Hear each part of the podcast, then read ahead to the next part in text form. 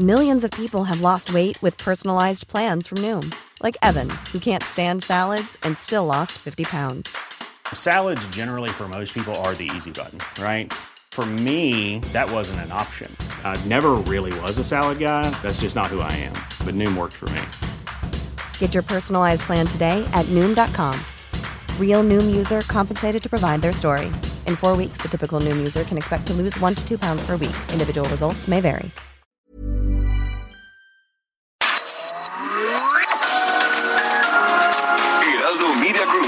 Presenta Sergio Sarmiento y Lupita Juárez. Información veraz y oportuna con un toque personal y humano. Por El Heraldo Radio, donde la H suena y ahora también se escucha.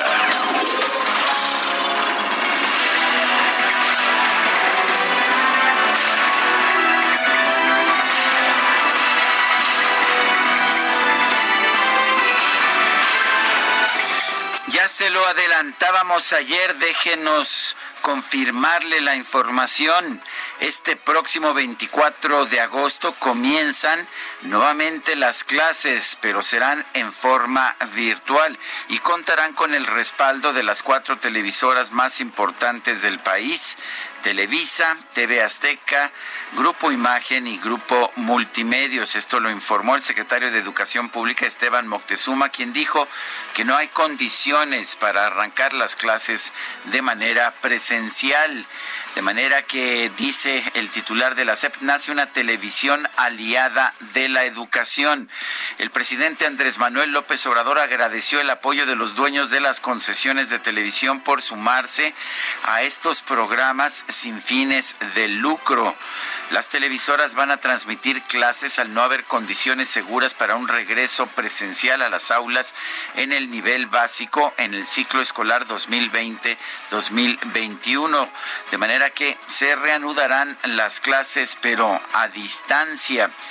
El acuerdo suscrito ayer lunes en Palacio Nacional entre el presidente Andrés Manuel López Obrador y los concesionarios de estas cuatro televisoras involucrará también a 36 radiodifusoras, así como a las televisoras públicas y culturales del país. Dijo el presidente que esto es un plan histórico e inédito. Siete de la mañana, siete de la mañana con dos minutos. Yo soy Sergio Sarmiento. Quiero dar a usted la más cordial bienvenida a El Heraldo Radio. Lo invito a quedarse con nosotros. Aquí estará bien informado, por supuesto, pero también podrá pasar un rato agradable ya que siempre hacemos un esfuerzo por darle a usted el lado amable de la noticia, siempre y cuando, por supuesto, la noticia lo permita. Y diviso aquí a la sana distancia mi compañera de hace muchos años, Guadalupe Juárez. ¿Cómo estás, mi querida Guadalupe? Hola, Sergio Sarmiento, qué gusto saludarte. Estamos en la misma cabina, pero ¿qué será? ¿Metro y medio de distancia? Pues un poquito como, sí, metro y medio, sí, metro y medio, ¿verdad? Pues qué gusto verte en vivo, en directo y a todo color. Y qué gusto saludar a nuestros amigos esta mañana aquí en el Heraldo Radio. Oye, pues no tengo información amable, no tengo el lado amable de la noticia. Más bien estaba un poco enojado o muy enojado el gobernador Enrique Alfaro de Jalisco, que ayer a través de sus redes sociales, a través de su cuenta de Twitter, en un video explicó por qué estaba tan enojado.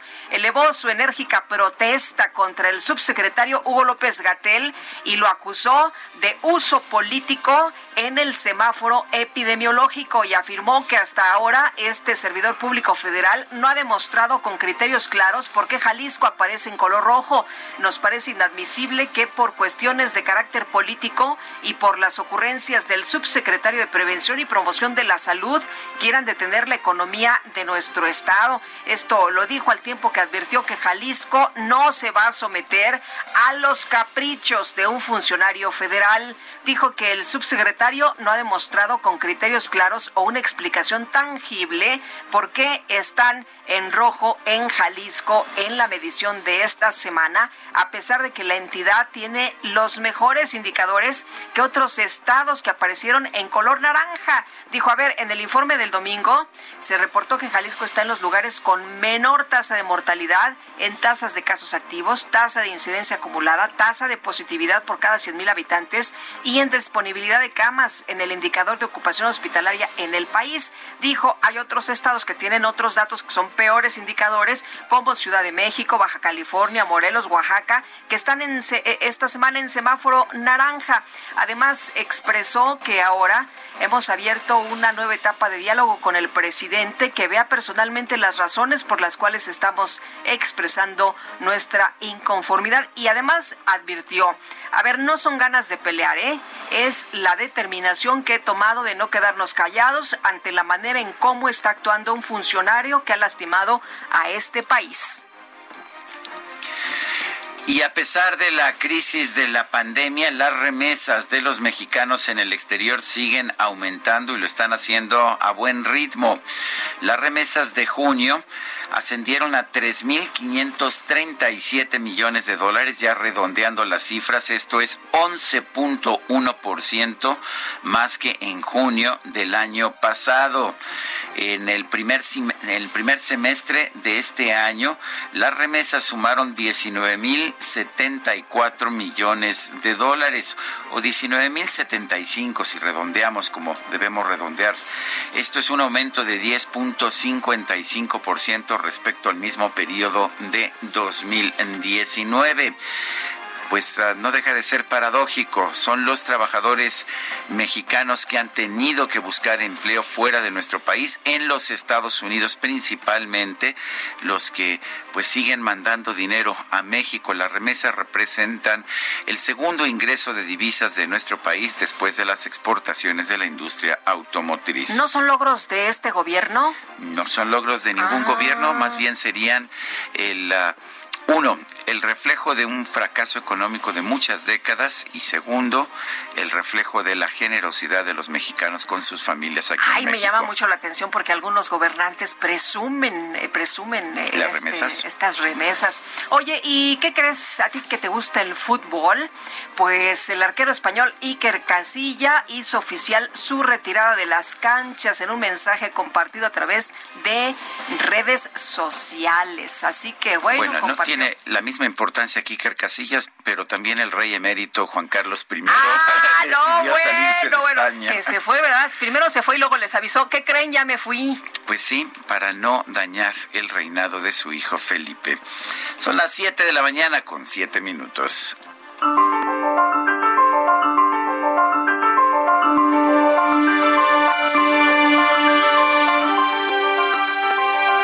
encuentro la televisión muy educativa. Cada vez que alguien la enciende, me voy al otro cuarto a leer un libro. Groucho Marx.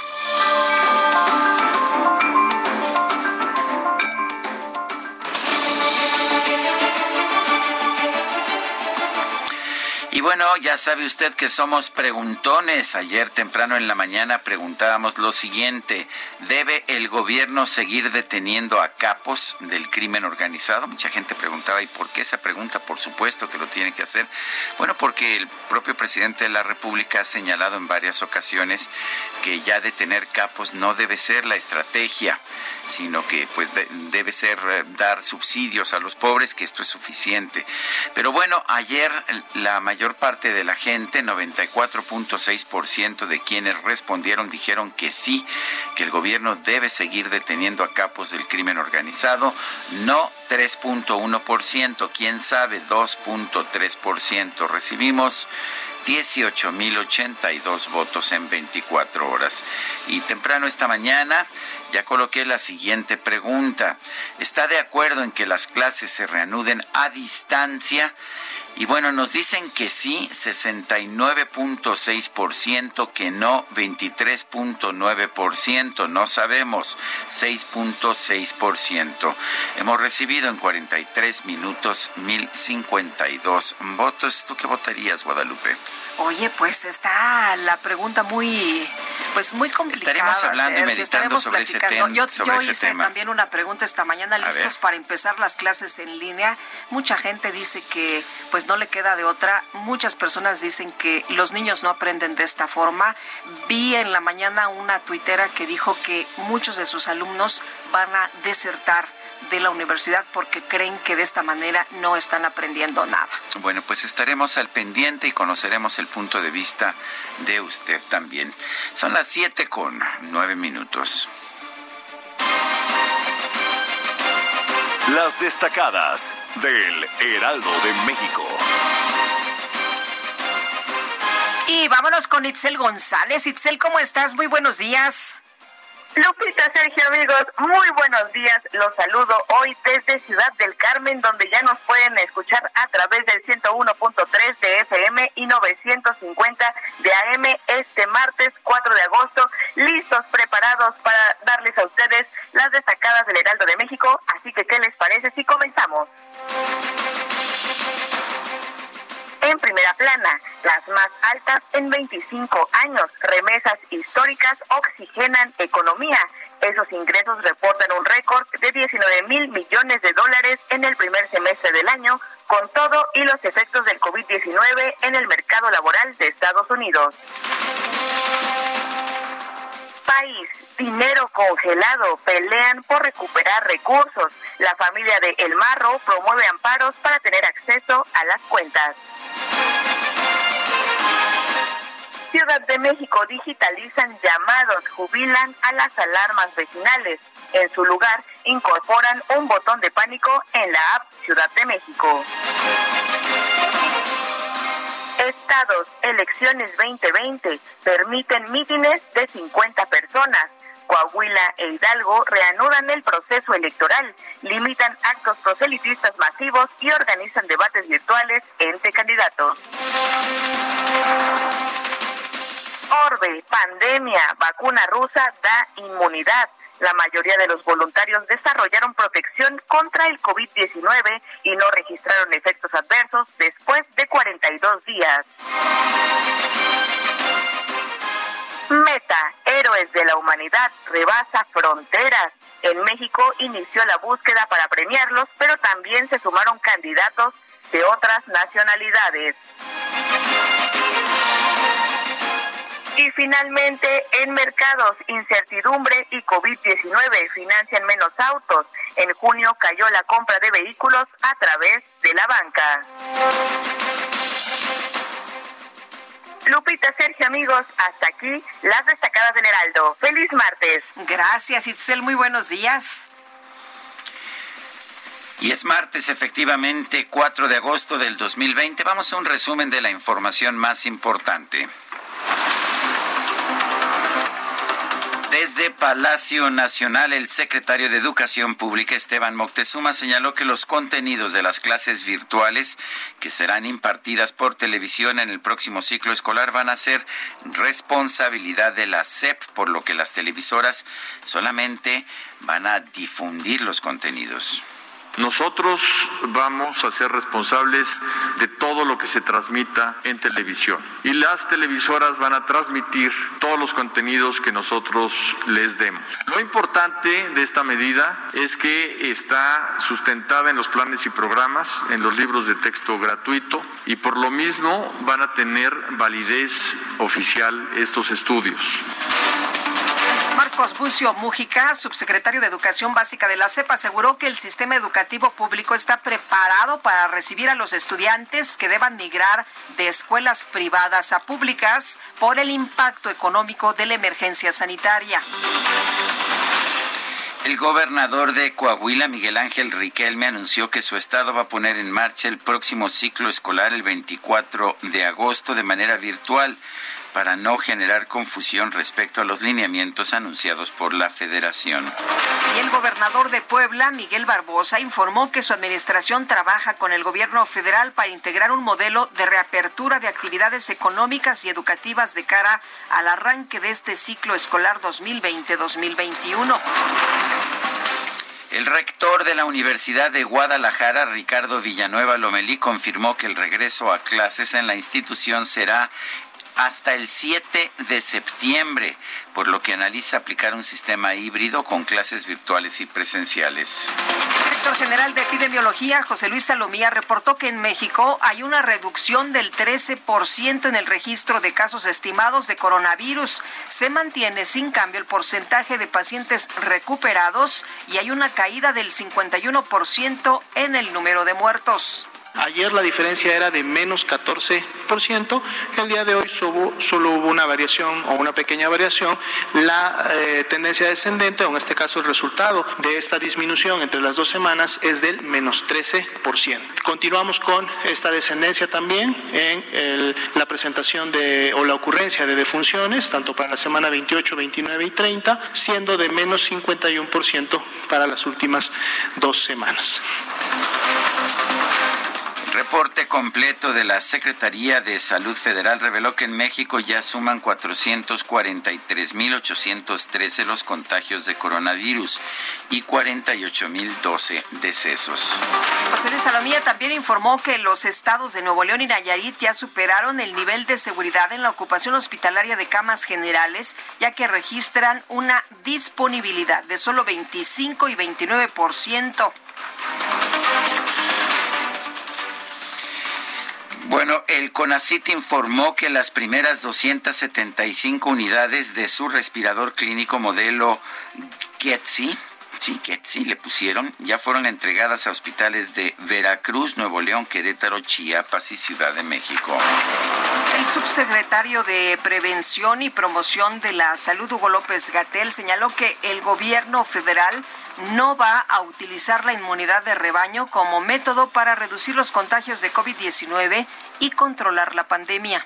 Este es un fenómeno que existe en las enfermedades infecciosas. Completamente distinto y no debe confundirse es que alguna intervención, algún programa de salud pública en alguna parte del mundo, concretamente se habla de los países escandinavos, decida deliberadamente utilizar este principio de eh, la dinámica de las enfermedades infecciosas como un objetivo deseable. Enfáticamente Digo una vez más, porque lo he dicho en otras ocasiones, el gobierno de México en ningún momento, en ningún momento ha pensado utilizar deliberadamente el fenómeno de inmunidad de rebaño como un objetivo del manejo de la epidemia.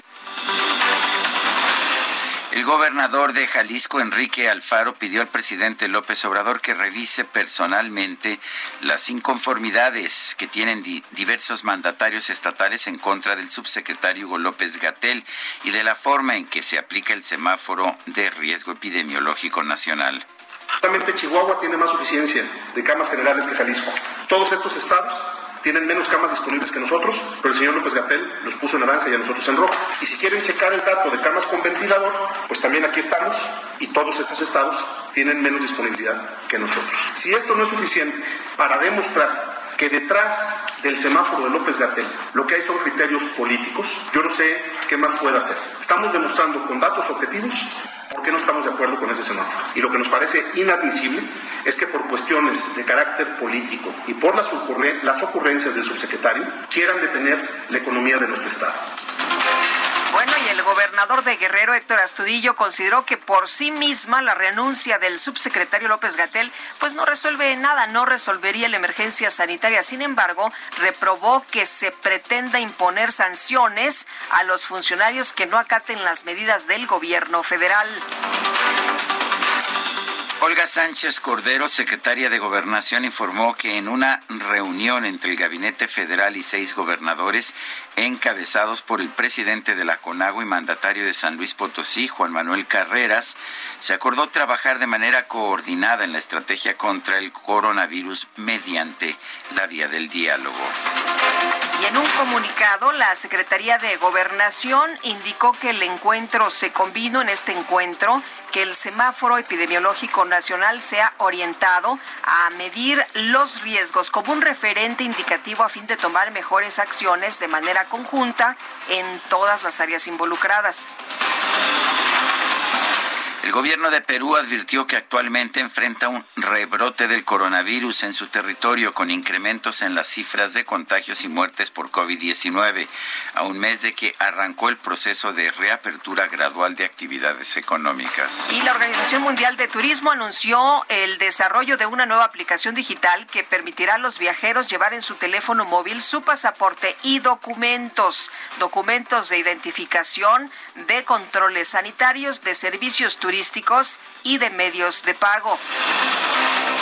El conteo de la Universidad Johns Hopkins de los Estados Unidos reporta que en todo el mundo ya hay 18 millones 316 mil contagios de coronavirus y más de 694 mil muertes.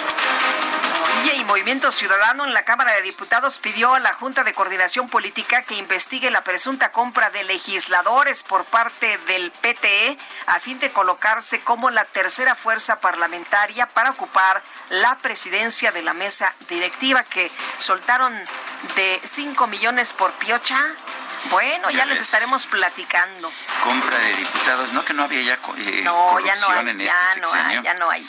Bueno, la bancada del PRD pidió la intervención de la Contraloría Interna de San Lázaro, el Comité de Ética y la Junta de Coordinación Política para que indaguen un aparente tráfico de legisladores por el Partido del Trabajo.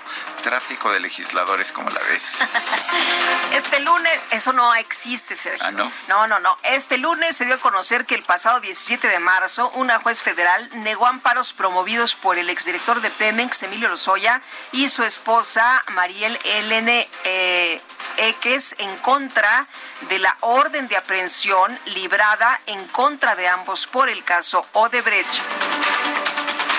En Guanajuato este lunes fueron localizados dos cuerpos envueltos en plástico negro acompañados por mensajes aparentemente firmados por el cártel de Santa Rosa de Lima, un día después de la captura del líder de esa organización criminal, José Antonio Yepes Ortiz, mejor conocido como El Marro.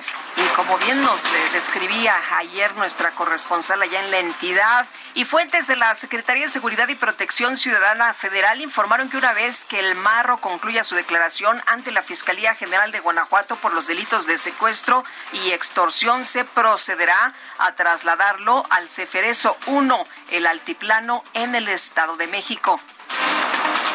Un grupo de padres de niños con cáncer se manifestó afuera del Hospital de Especialidades Pediátricas en la Ciudad de México para denunciar que desde hace un año sus hijos no reciben las quimioterapias completas, lo cual los pone en un riesgo mayor.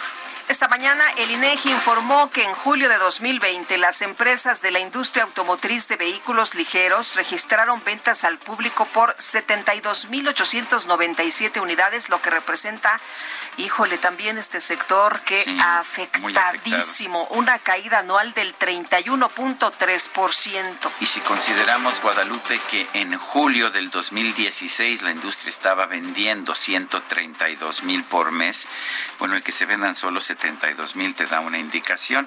Es casi un 50%, más del 40% es la caída en estos últimos años. La caída empezó antes de la crisis de la pandemia.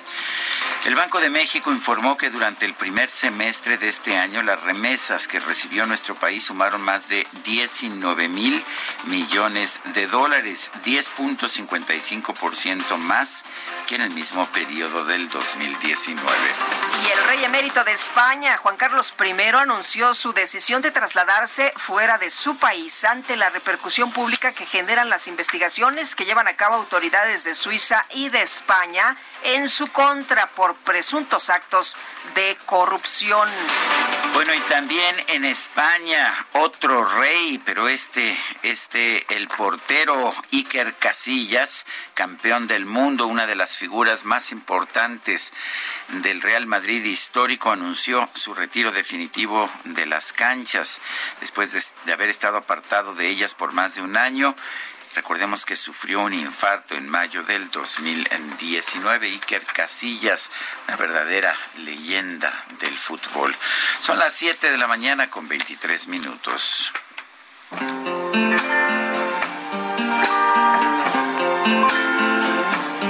I see trees of green, red roses too. see them bloom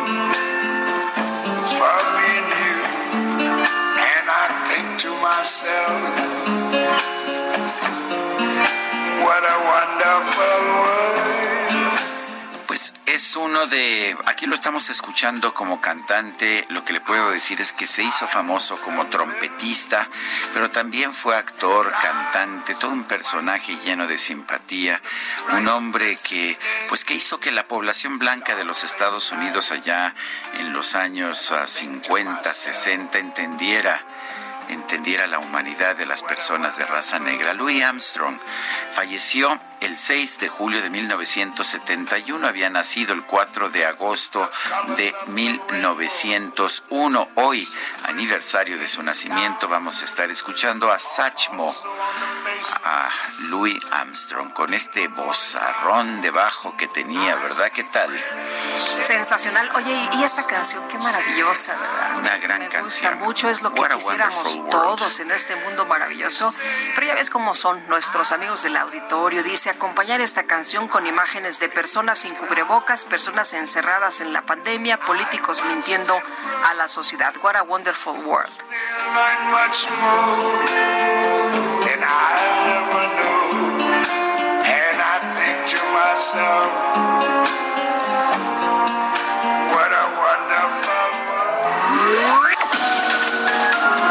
Sergio Sarmiento y Lupita Juárez quieren conocer tu opinión, tus comentarios o simplemente envía un saludo para ser más cálida esta mañana. Envía tus mensajes al WhatsApp 5520 109647.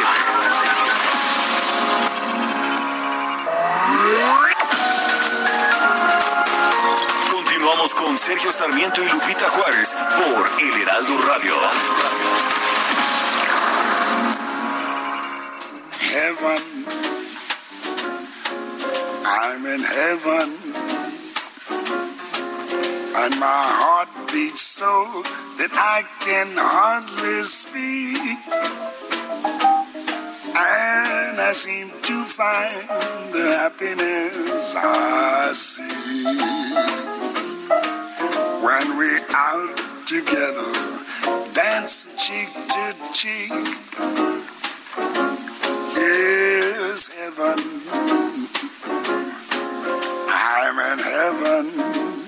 Pues, ¿qué le puedo decir? Estoy en el cielo, estoy en el paraíso. ¿Qué más puede uno pedir en la vida que estar bailando con ella? Mejilla con mejilla. Sin sana distancia, por supuesto. Es curioso, ayer escuchábamos esta canción en la voz de Tony Bennett. Hoy la estamos escuchando en la voz del bajo, este bajo profundo de Louis Armstrong, pero aquí acompañado de Ella Fitzgerald. Ayer la escuchábamos con ¿quién Lady? Gaga. Con Lady Gaga, ¿verdad? Ahora la vamos a escuchar con Ella Fitzgerald, también otra gran cantante. Bueno, Ella Fitzgerald sí superior a Lady Gaga, debo reconocer. Oh, I'd love to go out fishing. La canción es de Irving Berlin, de Irving Berlin de 1935 del musical Top Hat y la hizo famosa, la hicieron famosa Fred Astaire y Ginger Rogers. I want my arms No entró Ella. Bueno, No ha pues entrado él, la verdad. No sé si sea. Me, me habían dicho que era la versión con Ella Fitzgerald. Debe, debe entrar Un en poquito algún más momento, adelante, sí. ¿verdad? Yes. Bueno, tenemos que seguir con Vamos los con la información. mensajes. Bueno, dice una persona del auditorio, buenos días Sergio y Lupita, es la primera vez que les escribo, llevo escuchándolos muchos años y me encanta su programa, es excelente, que tengan un bendecido inicio de semana. No nos pone su nombre. Bueno, eh, pónganos el nombre en el, el mensaje de WhatsApp porque no tenemos aquí el teléfono físicamente. De manera que mándenos eh, su nombre en, dentro del mensaje. Nos dice su radioescucha habitual en Ameca, Jalisco, Jorge Mandujano L. Y otra persona nos dice, me parece una decisión acertada que los niños regresen hasta que el semáforo esté en verde, pero no creo que tengan plan para mejorar las escuelas. Si esa es la decisión, ¿qué haremos los que estamos de permiso por COVID y regresemos a trabajar la próxima semana o en octubre, como según dijo AMLO, los niños no pueden quedarse solos en casa, ni podemos llevarlos con los abuelos por obvias razones, ni con el vecino. En mi caso muy particular, trabajo en el sistema de transporte colectivo Metro y en teoría regreso el próximo 10 de agosto. Aún no nos hacen oficial que regresemos en octubre. Me pregunto qué podría hacer yo si no tengo con quién dejar a mi hijo. Él tiene apenas ocho años y no está cerca mi casa del trabajo. Me gustaría mantenerme anónimo. Pues muchas gracias. Muchas gracias por este mensaje.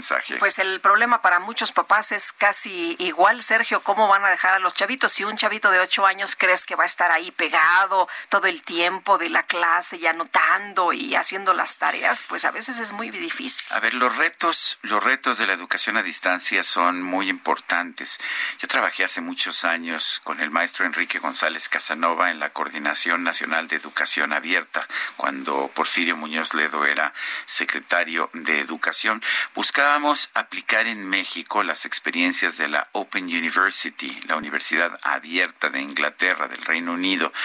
Eh, entre las cosas que encontrábamos era que para educación superior sí, sí funcionaba la educación abierta, los, sobre todo cuando pues los chicos, los jóvenes estaban muy motivados, funcionaba bastante bien.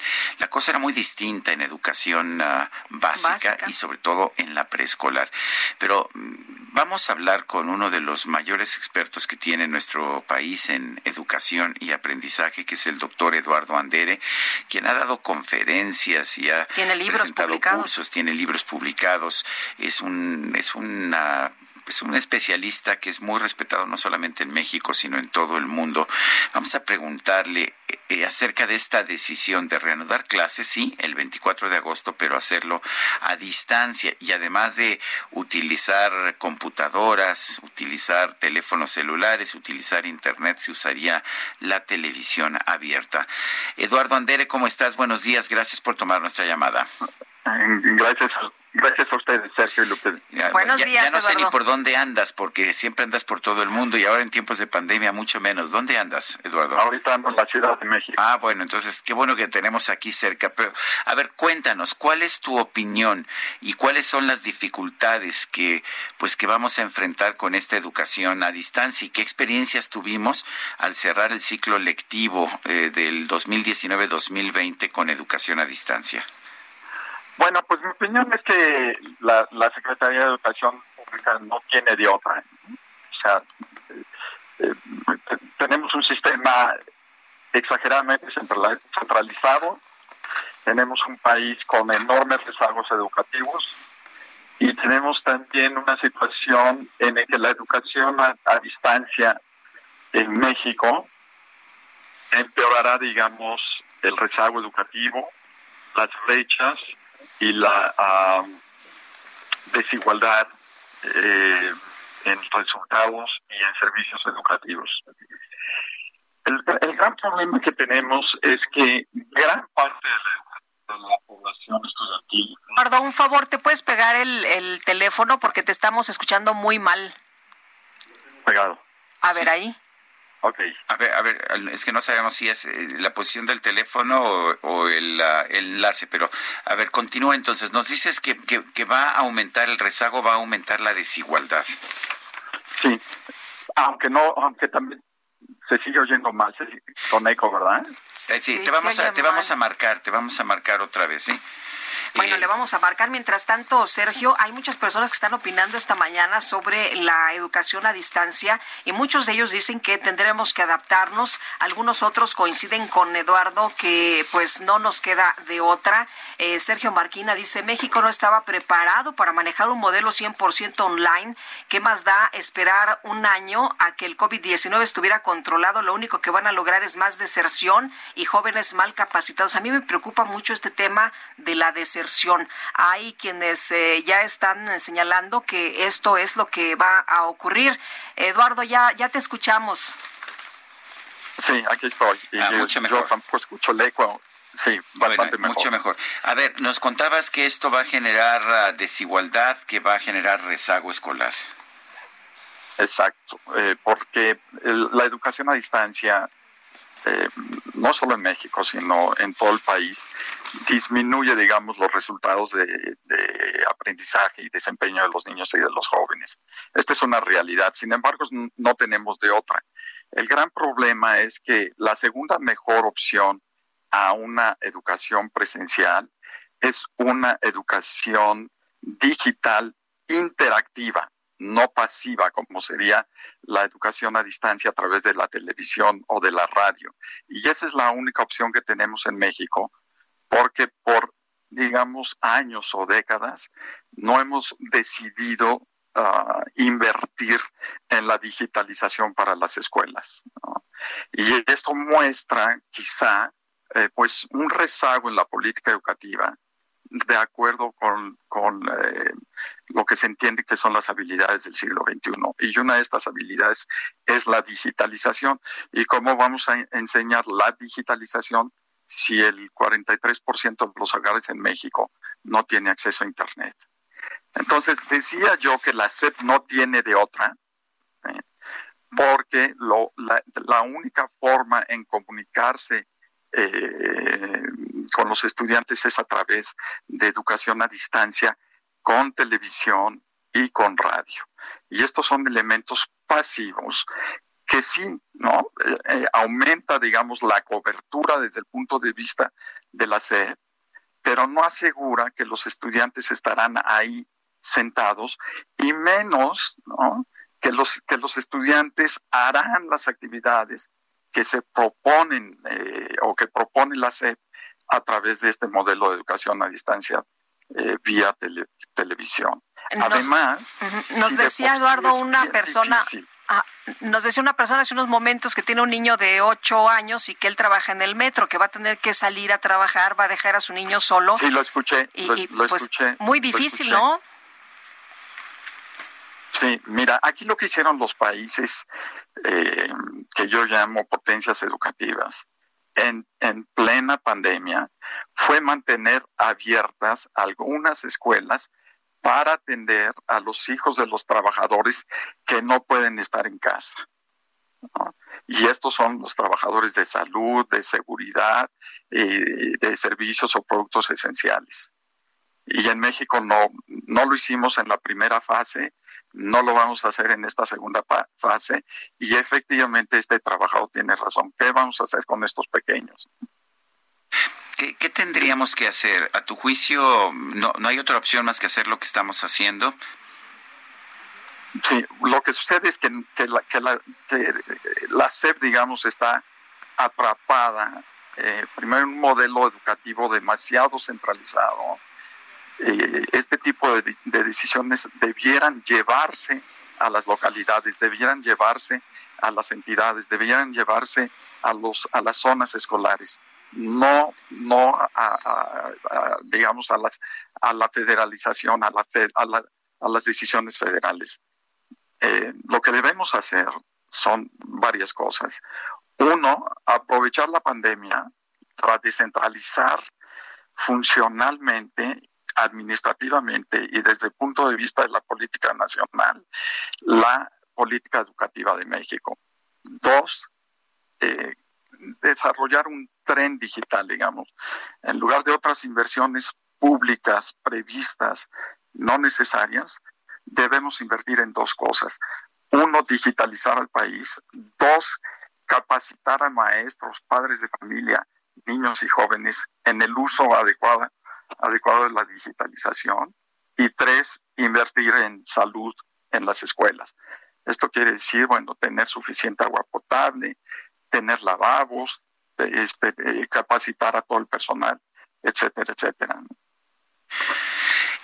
El, uh, una de las cosas que han surgido de las eh, de las reformas que se han hecho en los últimos en el último año y medio es eliminar uh, eliminar las evaluaciones. ¿Significa esto que podríamos ver un deterioro de la educación y no darnos cuenta? Eh, o sea, sí nos damos cuenta y lo vamos a tener a fuerza, ¿no?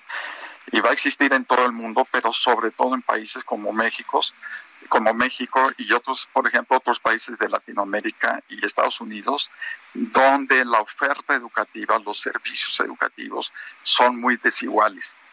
Toda aquella población de México, toda aquella población estudiantil de México que tiene acceso a Internet y que está altamente mencionada, como tú lo decías, eh, perdón, altamente motivada, como tú lo decías, Sergio, en, el ejercicio este de, del Open University de hace varias décadas, toda esa población no se va a rezagar o se va a rezagar muy poco.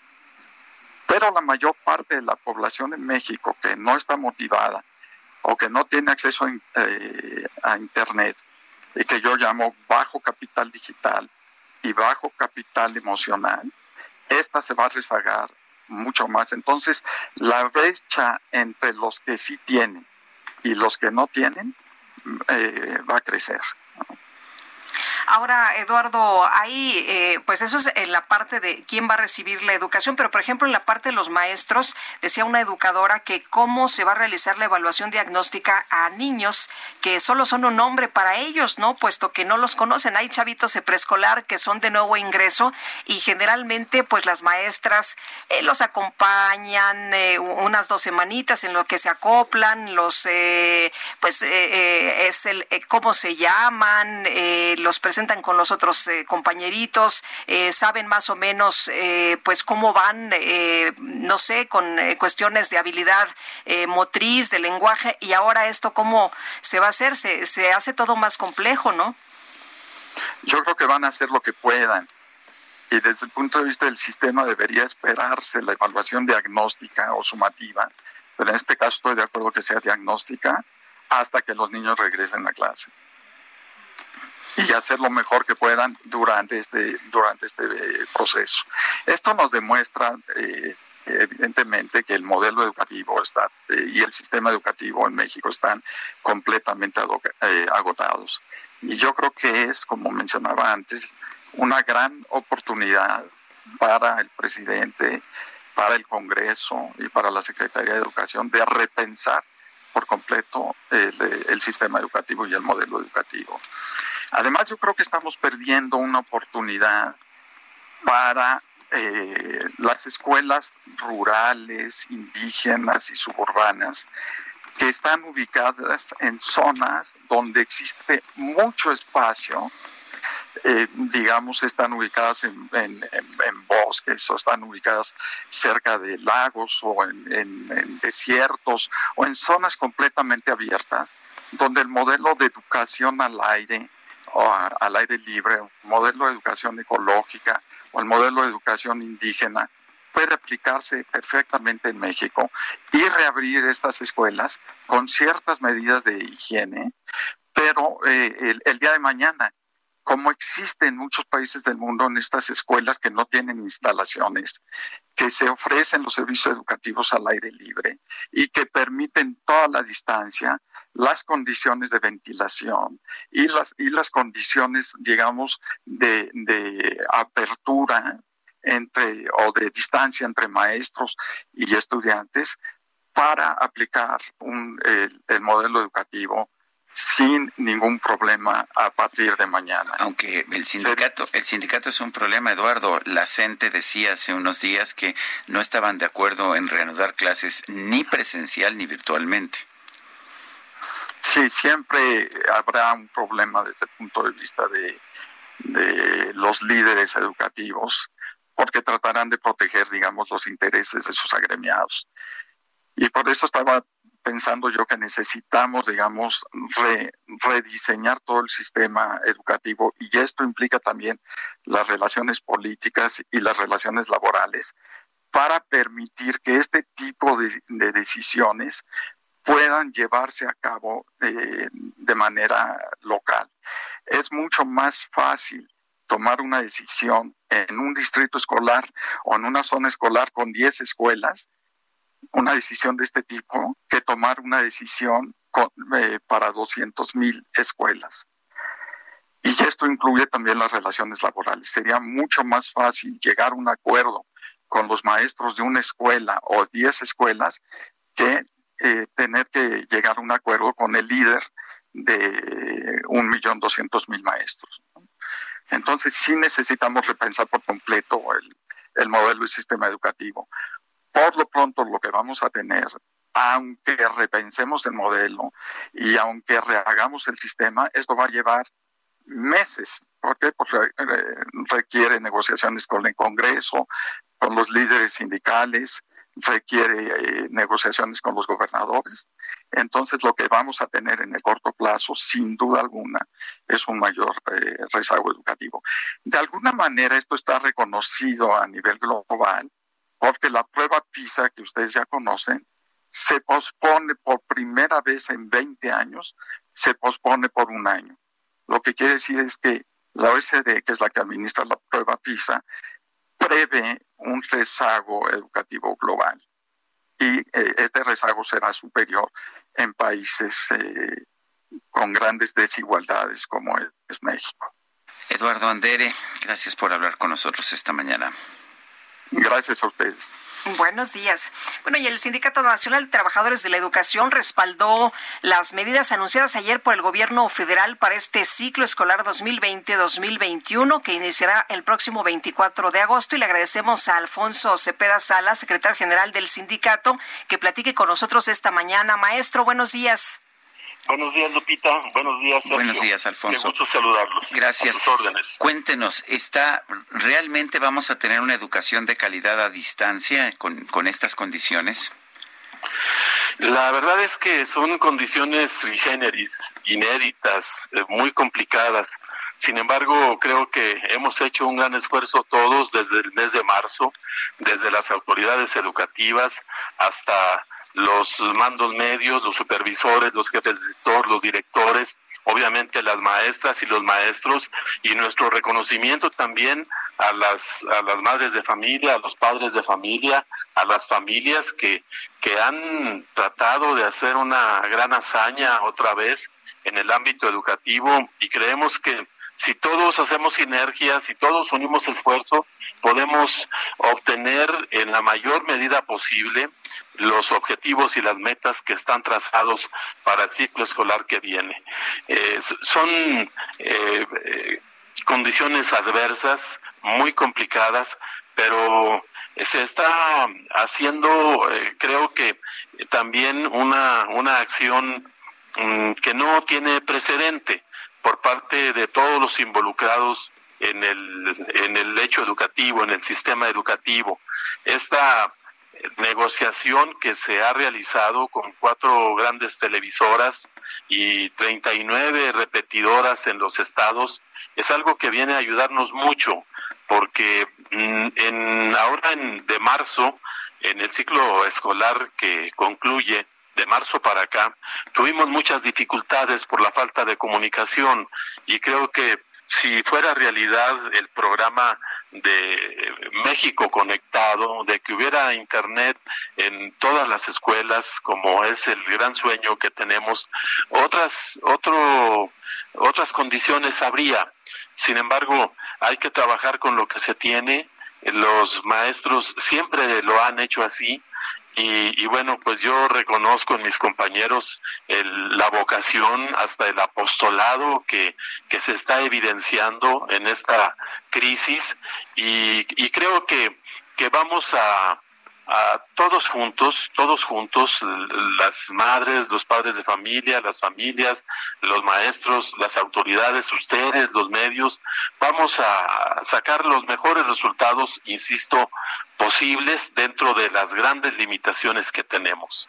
Eh, maestro, ¿qué pasa con la capacitación? Tengo entendido que se suspendió, eh, pero se va a reanudar esta capacitación para los profesores y también qué pasa con los dispositivos. Hay eh, muchas personas que tienen dificultades, a veces les dejan las tareas a través del teléfono en, en, WhatsApp y muchas personas, muchas familias no tienen saldo, no pueden hacer las tareas precisamente por esto y algunos de los maestros sus equipos son muy viejitos y no todos tienen equipo. ¿Qué va a pasar?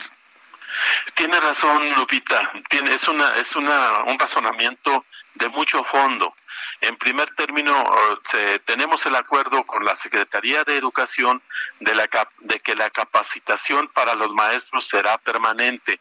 y los maestros han manifestado que, que hay cinco rubros en los que quieren tener formación, una mejor formación en el manejo de las habilidades digitales, en los diseños de clases a través de las tecnologías, en las habilidades socioemocionales, en la planeación didáctica utilizando las TICs y el uso de las redes sociales.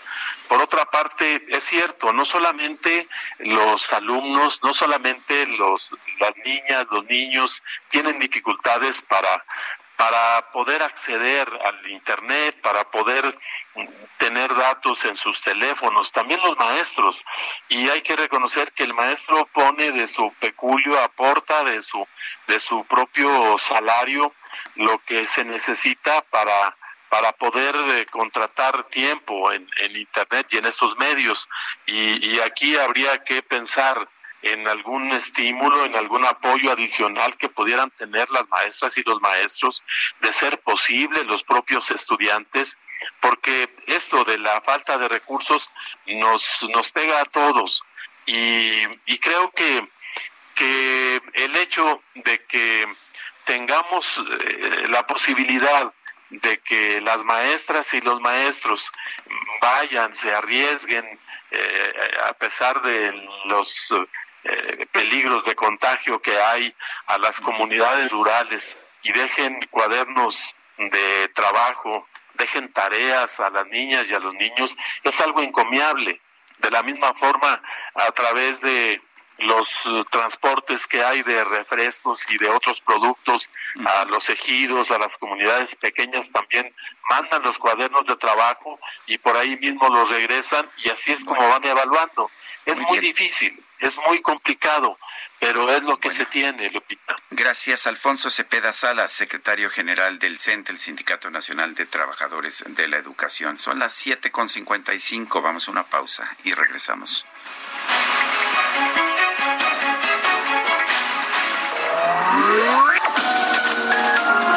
Sergio Sarmiento y Lupita Juárez quieren conocer tu opinión, tus comentarios o simplemente envía un saludo para ser más cálida esta mañana.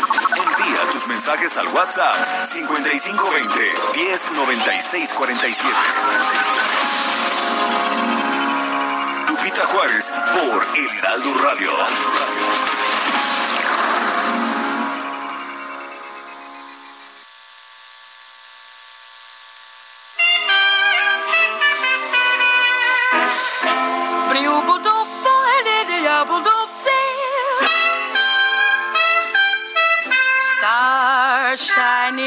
Bright above you. Night breezes seem to whisper, I love you. Birds singing in the sycamore tree. Dream a little dream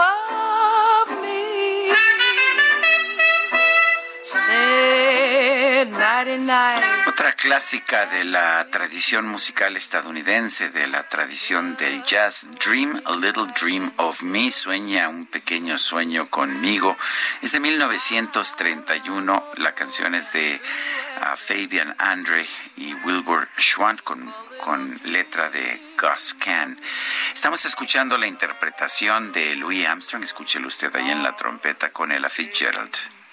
Y esta fue una petición de nuestro radio escucha Alex Ríos.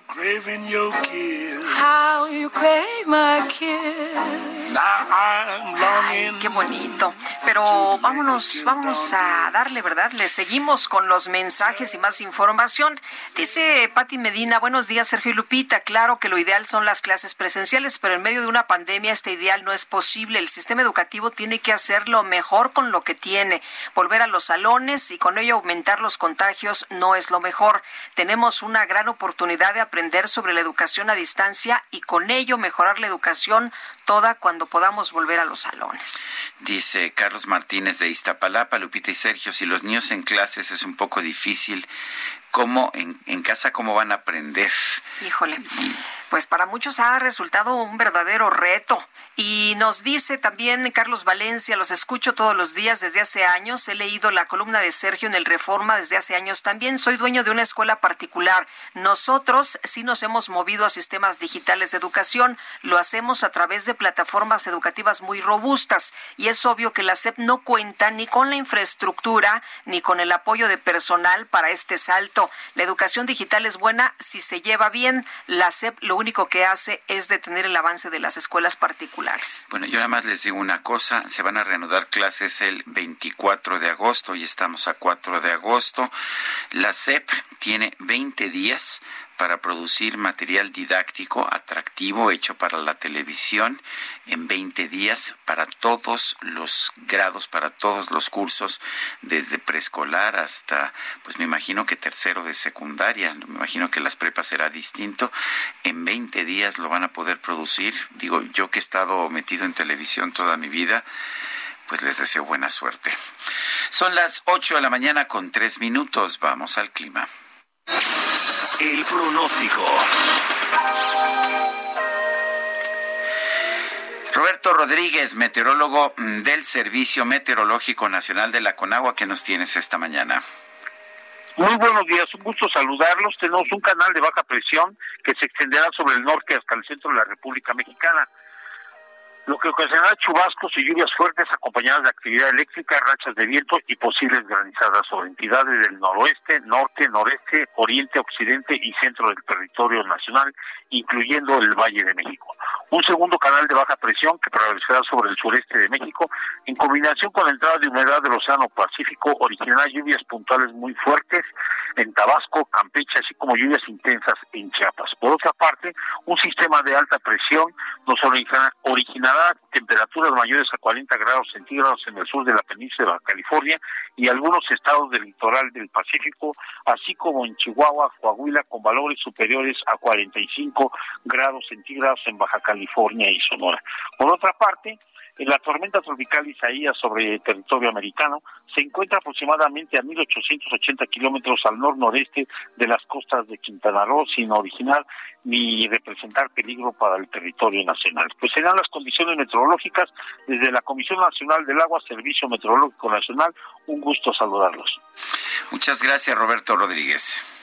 Hasta luego. Hasta luego. Y el gobernador de Jalisco, Enrique Alfaro, reiteró este lunes el llamado al presidente Andrés Manuel López Obrador, pues para remover eh, al subsecretario de Prevención y Promoción de la Salud, Hugo López Gatel, dijo que pues está actuando, pero solamente con motivaciones políticas. Estaba el gobernador señalando sobre los semáforos y cómo al estado de Jalisco, a pesar de los datos que tiene, lo ponen en rojo y otras entidades en, en semáforo naranja. Dice, a ver, a ver, esto no está bien. Enrique Enrique Alfaro, gobernador del estado de Jalisco. Muy buenos días. Lupita, Sergio, buenos días, gusto saludarlos. Gracias, señor gobernador. A ver, cuéntenos, ¿cuáles son esas cifras que le permiten afirmar a usted que la forma en que se está manejando el semáforo es política? Bueno, lo primero, Sergio, es que sin avisarnos a nadie, el subsecretario López Gatel cambió los criterios para la construcción del semáforo nacional eh, y a partir de esos nuevos criterios que solo él entiende, pues tomó definiciones que nosotros no entendemos, que nosotros eh, desconocemos eh, las motivaciones que hay detrás. Y lo explico de esta manera. Él definió 16 entidades, 16 estados de la República en color naranja, 16. De esos, y a Jalisco lo puso en color rojo. Bueno, de los 16 en color naranja, nosotros tenemos una menor tasa de incidencia acumulada en que 15 de esos 16 estados. Tenemos eh, una menor demanda, más bien tenemos una mayor capacidad eh, hospitalaria que 15 de esos 16 estados que están en naranja. Tenemos una menor tasa de positividad que 13 de esos estados que están en naranja. Una menor tasa de casos activos que 10 de los estados que están en naranja y una menor tasa de mortalidad que 13 de los 16 estados que están en naranja. Entonces lo que no entendemos es por qué si estamos mejor que todos ellos, por qué están en naranja ellos y nosotros en rojo. Lo estamos haciendo, eh, Sergio, con datos que son del propio sistema nacional, no son datos de Jalisco son los datos que ellos informan todas las noches. No entendemos qué hay detrás y la única explicación que encontramos es que lo que el señor López Gatel tiene es una motivación política. Ahora, gobernador, el eh, presidente López Obrador debe revisar personalmente las inconformidades que tienen los mandatarios estatales. pues eso es lo que pedimos, que no haya un ejercicio de simulación de diálogo republicano eh, en el que citan algunos gobernadores con los que pueden platicar sin mayores jaloneos y nos ignoran a otros. Nosotros lo que pedimos es que haya la posibilidad de un ejercicio colectivo, de un diálogo con todos los gobernadores, y lo digo con todas sus letras, lo que queremos es cerrar filas con el presidente. Las cosas en el país no están para estar con este tipo de jaloneos que me parecen una muestra más de la irresponsabilidad del subsecretario López Gatel. Lo que necesitaríamos en este momento es estar generando condiciones para tomar, para trazar una ruta conjunta, una ruta coordinada. Y lo que le pedimos al presidente es justamente eso. Yo hoy lo que hice con estos datos, Lupita Asensio, fue decirle al presidente, no, no es politiquería, no son ganas de pelear, ahí están los números, que nos expliquen con un argumento racional por qué si estamos mejor en todos esos indicadores que les mencioné, que los estados que están en naranja, ¿por qué ponen a una entidad eh, federativa en rojo? Si se abre la oportunidad del diálogo, nosotros lo que le decimos al presidente, queremos sumar, no queremos confrontarnos, no hay agendas partidistas en esto, lo que necesitamos es que se entienda que los estados hemos dado la batalla solos, sin el apoyo de la federación, cada uno nos hemos rascado con nuestras propias uñas, hemos hecho lo mejor que hemos podido y no se vale que aparte de luchar con el virus, aparte de luchar con la emergencia económica, tengamos que estar luchando contra un funcionario tan irresponsable como López de Atel. Eh, señor, gobernador, prácticamente, ¿qué significa el tener semáforo rojo o semáforo naranja para el pueblo de Jalisco? ¿Y ¿Cómo están cambiando las políticas públicas o las políticas de, eh, de la contingencia que usted está aplicando? En absolutamente nada, Sergio. El problema es la confusión, el problema son los mensajes, el problema son los amagues, como el que pasó la semana pasada, en la que hubo incluso amenazas de presentar denuncias penales y no sé cuántas cosas nos dijeron por una teleconferencia, que es, justamente lo que mete un ruido, eh, insisto, innecesario. El eh, semáforo nacional eh, para Jalisco ha sido siempre una referencia nada más. Nosotros tenemos nuestro propio semáforo y lo construimos de la mano de especialistas, de investigadores, de académicos y hemos tomado cada decisión durante estos cuatro meses, generalmente, hay que recordarlo Sergio porque ahí está eh, todo documentado, generalmente en contra de las decisiones del gobierno federal y los resultados hablan de que la estrategia que se construyó en Jalisco ha dado buenos resultados. Ahí están los números. Si no, imagínate cómo se puede explicar que Jalisco sea la tercera entidad, la tercera de todo el país, con la menor tasa de incidencia acumulada en todo lo que va de la pandemia siendo un estado que tiene la segunda ciudad más grande de México, el aeropuerto 3 y el aeropuerto 5 del país, un puerto internacional marítimo como Vallarta, es decir, a pesar de nuestras circunstancias, hemos hecho bien las cosas y lo único que pedimos es de la federación pues un mínimo de solidaridad y de voluntad para encontrar una ruta de trabajo conjunta que no sea impuesta desde un escritorio de un funcionario que ha convertido la mentira en la constante eh, en cuanto a cómo abordar el tema de la pandemia. ¿Cuál es el semáforo que tiene en este momento Jalisco? Hemos, eh, nosotros ya dejamos el tema de los colores, hemos diseñado un esquema que nos ha permitido, Lupita, reactivar la economía desde hace dos meses. Hay que recordar que a diferencia de la Ciudad de México, Jalisco ya tiene su proceso de reactivación en marcha desde hace dos meses. Y a pesar de que hemos ya abierto nuestra economía, hemos logrado estabilizar eh, particularmente la capacidad de nuestro sistema hospitalario. Jalisco no ha rebasado ningún día el 30% de la capacidad del sistema hospitalario que tenemos. Pudimos, aunque sigue en una etapa creciente el número de contagios, el ritmo de crecimiento es muy lento, porque así diseñamos la estrategia. Precisamente lo que se hizo en Jalisco es tomar las medidas a tiempo que nos permitió que no hubiera un pico eh, muy marcado que nos hiciera desbordar nuestro sistema hospitalario. Por eso lo que nosotros hoy tenemos es que siguen creciendo los casos, pero a un ritmo moderado y sin rebasar jamás nuestra capacidad instalada para atender a los jaliscienses. Entonces, lo que nosotros tenemos es un botón de emergencia que se puede activar, que tiene protocolos en caso de que sea necesario. ¿Debe irse López Gatel ya de plano? Pues mira, eh, eh, esa es decisión del presidente, es un funcionario del gobierno federal, pero lo que nosotros decimos es que no tiene ya condiciones para generar acuerdos con nosotros, cuando menos con los gobernadores, con los que pues el imponer su visión y el tratar de manipular eh, con sus cifras, pues no le va a funcionar. Entonces, yo cuando menos lo que creo es que es un funcionario rebasado por la realidad, es un funcionario que creo que le ha mentido al pueblo de México y le ha mentido al propio presidente de la República y es un funcionario que tiene una enorme responsabilidad en cuanto a la situación tan compleja en la que hoy se encuentra metido el país en la emergencia sanitaria. Enrique Alfaro, gobernador del estado de Jalisco, gracias por hablar con nosotros. A contrario, Sergio Lupita, un saludarlos. Igualmente, muy buenos días. Grupo de especialistas ha informado que la prueba rápida de antígeno para detectar casos de coronavirus que puede arrojar resultados en 15 minutos con especificidad del 100%, podría empezar a utilizarse en septiembre. Vamos a conversar con Ana Riquelme, directora ejecutiva de la Asociación Mexicana de Industrias Innovadoras de Dispositivos Médicos. Ana Riquelme, buenos días, gracias por tomar la llamada. Hola, muy buenos días. Buenos días. Ana, cuéntenos, en primer lugar, ¿qué es esta prueba rápida de antígeno y cómo se distingue de las otras disponibles? Perfecto, pues mira, rápidamente hay dos tipos de pruebas para detección de COVID-19. No, este, perdón Ana, estamos escuchando mal. Vamos a tratar de mejorar la calidad de esta de esta llamada. Eh, en, eh, en este momento creo que estamos buscando formas de pues de encontrar quién tiene y quién no tiene coronavirus, quién tiene o quién no tiene esta enfermedad del COVID-19 y hacerlo con rapidez. Una de las afirmaciones que señalaba el director general de la OMS desde desde un principio el doctor Tedros, Tedros Adhanom Ghebreyesus era que había que hacer pruebas, pruebas y pruebas. En México más bien la actitud del gobierno ha sido no realizar pruebas y lo que tenemos que hacer es, por supuesto, tratar de entender eh, pues cómo se hacen las mejores pruebas. Tenemos las pruebas serológicas que son de se hacen con sangre, no son eh, 100% exactas y más bien miden los anticuerpos y no la presencia en ese momento de la enfermedad. Tenemos otras pruebas pues que que, que, que sí nos dan una mayor certidumbre, pero que tardan en hacerse y que son muy caras. Ana Riquelme, gracias por tomar la llamada nuevamente. Eh, le quería yo, bueno, le estábamos preguntando cuáles son las pruebas rápidas de antígeno, cómo se distinguen de las pruebas de PCR o de las pruebas serológicas que son las que conocemos.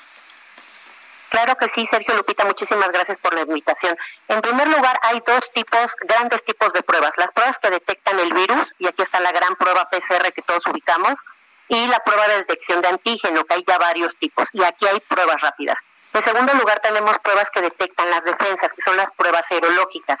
Todas son muy importantes en el manejo de la pandemia, pero en esta ocasión me voy a detener a hablar de la prueba de antígeno, que es esta nueva prueba rápida que todavía no existe en México, pero que obviamente se están haciendo grandes esfuerzos por traer al país.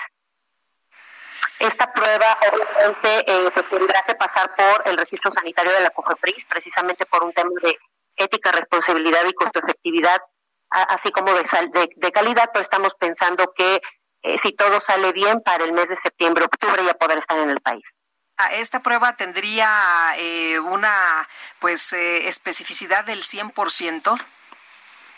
Ninguna prueba tiene una especificidad del 100, pero es la que alcanza los mayores rangos de detección temprana del coronavirus. Y obviamente como prueba, como es una prueba que detecta presencialmente si existe el virus o no, es de gran ayuda para los esfuerzos del gobierno mexicano. Eh, exactamente, ¿qué, ¿cuáles son las características de esta prueba? ¿Cómo se distingue de las serológicas o de la PCR? Eh, obviamente, eh, esta, esta prueba de detección de antígeno se inserta de, igual manera como una prueba PCR con un isópes más pequeño. se corre en una máquina que es se puede trasladar fácilmente, eso también genera un tema de acceso a la población y prácticamente cuáles son las ventajas que tiene respecto de otras pruebas, el tiempo y la facilidad de la portabilidad de la misma. Eh, obviamente la prueba que más se está utilizando en México es la PCR, pero eso implica eh, pues, otro tipo de características. El tiempo, por ejemplo, que al principio estaba tardándose tres días, casi una semana. La prueba PCR, en cambio, esta prueba, pues en 15 minutos ya se tiene la, el resultado y eso obviamente va a ayudar a tomar mejores decisiones de salud para contener el virus. Eh, Ana, eh, ayer decía el eh, doctor Tedros Adhanom que no hay vacuna hasta el momento, que no hay bala de plata, que a lo mejor nunca lo tendremos. Y entonces lo mejor que nos queda es realizar estas pruebas. Lo mejor que nos queda en la percepción de la asociación es utilizar todas las pruebas que existen actualmente para poder combatir esta, esta enfermedad no estamos tratando de menospreciar las pruebas serológicas. Estas pruebas detectan las defensas y eso también es importante en el desarrollo y el combate de la enfermedad.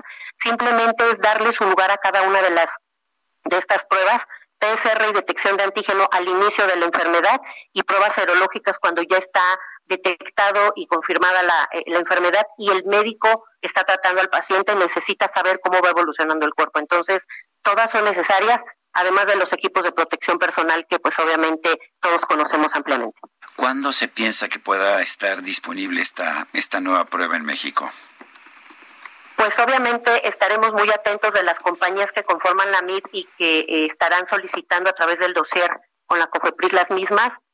Eh, sabemos que, eh, que, tendremos que, que, tendrán que correr el, el, proceso regulatorio, pero estamos conscientes y seguros de que las autoridades pues voltarán a ver esta prueba como una nueva opción y, y, podrán darle el tratamiento que se le dio en su momento a las PCR y que actualmente se le está dando a las aerológicas. Yo quiero agradecerle a Ana Riquelme, directora ejecutiva de la Asociación Mexicana de Industrias Innovadoras de Dispositivos Médicos, el haber conversado con nosotros. Al contrario, yo les agradezco y me, me permitan eh, recomendarle a la población que tomen todas las precauciones. Eh, el tema de las pruebas es muy importante y asegurarles que todos los dispositivos médicos son seguros, eficaces y de calidad. Muchísimas gracias. Gracias, Ana. Muy buenos días. Son las 8 con 18. El Químico Guerra con Sergio Sarmiento y Lupita Juárez.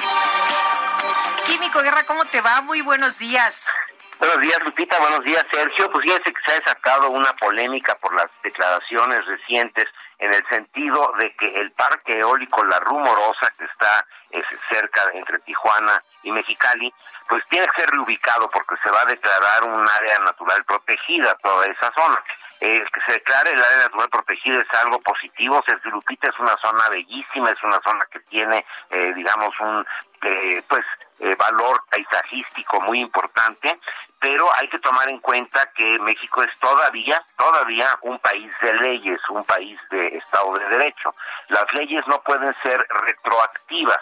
Este parque se construyó, Sergio Lupita, con todos los requisitos legales en su momento, con las evaluaciones impacto ambiental revisadas eh, y que inclusive en consultas públicas es un eh, pues, proyecto que tenía ya una buena cantidad de años y por una declaración actual no se pueden echar para atrás las autorizaciones y permisos que se tenían para la generación eléctrica. Pero además de eso, Sergio Lupita, sería un total sin sentido. Fíjense, Baja California es una isla energética al estar aislada del sistema eléctrico nacional. Actualmente tiene un grave déficit de fluido eléctrico, por lo que sería ilógico mover este parque eólico. Eh, afortunadamente, el día de ayer, Mario Escobedo Cariñán, que es secretario de Economía y Turismo, señaló que sobre el tema existen graves confusiones y desinformación, pues el desabasto de energía es un grave problema para la entidad y resulta un freno para el desarrollo de cualquier actividad productiva. Se estaría pues condenando a los mexicanos en esa zona a tener una un bajo desarrollo, eh, falta de creación de empleos, etcétera. Y además actualmente, sobre todo en las horas pico entre 8 de la noche, 10 de la noche, se tiene que comprar energía eléctrica de Estados Unidos e importarle a esta zona para que no haya apagones. Entonces está perdiendo soberanía energética, lo cual va en contra de los intereses de la nación mexicana y se está poniendo en riesgo la calidad de vida de los habitantes de Ensenada, de Tijuana, de Mexicali, etcétera, con este tipo de decisiones. Así que yo creo que fue afortunada la declaración del gobierno a través del secretario de Economía y Turismo y desde el punto de vista eh, pues de los, de los, intereses del país, Sergio Lupita, un total sin sentido el estar impulsando y estar eh, eh, inyectando rumores en el sentido de que la rumorosa, ¿verdad? No, no, es una redundancia, de que la rumorosa, este parque eólico, debe de ser reubicado. Los parques eólicos se establecen, Sergio Lupita, bajo estrictos y precisos estudios de presencia de viento. No se puede reubicar otro lugar donde haya menos viento. En ese lugar específicamente hay el mayor viento presente para generar el mayor número de kilowatt hora a través de este parque eólico. Así que, pues sería un total sin sentido, quería yo comentar esto, porque esperemos que la razón prevalezca sobre las, los intereses personales y políticos. Sergio Lupita. Muy bien. Químico, muchas gracias. Al contrario, Lupita, Sergio, buenos días. Son las ocho con veintidós minutos. Vamos con Augusto Atempa. Nos tiene información sobre la conferencia de prensa del presidente López Obrador esta mañana. Se está llevando a cabo en Nayarit. Adelante, Augusto. Sergio Lupita, muy buenos días. Así es, hoy la conferencia de prensa se lleva a cabo desde Tepic, Nayarit. El presidente definió a Nayarit como un estado rico con pueblo pobre, así lo mencionó, un estado en cuestión de seguridad que dijo hizo un cambio de 180 grados, pues anteriormente imperaba la violencia y ahora se convirtió en uno de los estados más seguros. El gobernador Antonio Chavarría dijo que pues hay retos que esperar en cuanto a la seguridad, pues el delito como narcomenudeo, lesiones dolosas, violencia familiar y feminicidio tienen una alza, pero también hay muchos delitos que van a la baja. Dijo que esos delitos al alza, pues hay que reforzar las medidas para enfrentarlos y disminuirlos. El gobernador fue claro y convocó al resto de los gobernadores a trabajar con el gobierno federal para tener un país de paz, así lo dijo. Sergio Lupita, es lo que se está mencionando en esta conferencia de prensa, seguiremos pendientes. Augusto Atempa, muchísimas gracias. Muy buen día.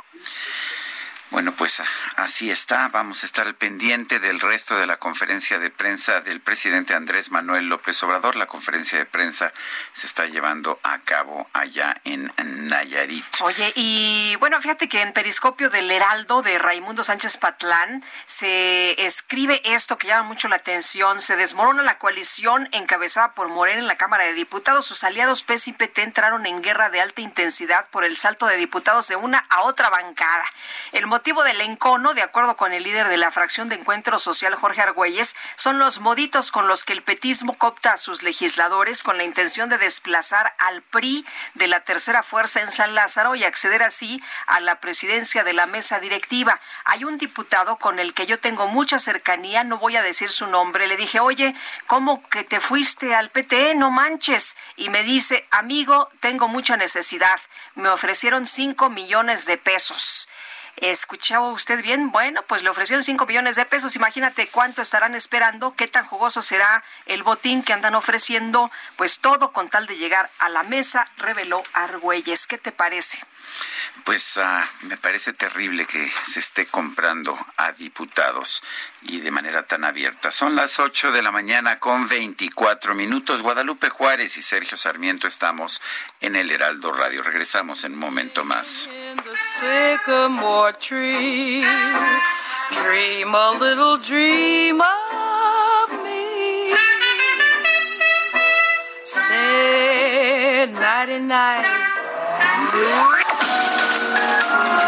Sergio Sarmiento y Lupita Juárez quieren conocer tu opinión, tus comentarios o simplemente envía un saludo para ser más cálida esta mañana. Envía tus mensajes al WhatsApp 5520 109647.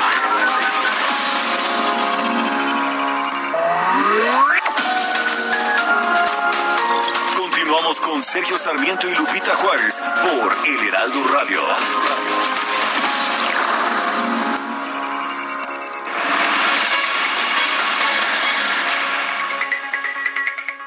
¿Qué tal, Sergio, Lupita, amigos radioescuchas? Muy buenos días. Les pedimos en este instante que pongan mucha atención porque les vamos a hablar del tapete esterilizante más famoso en todo México. Adri Rivera Melo, muy buenos días. Adelante, cuéntanos, platícanos de qué se trata.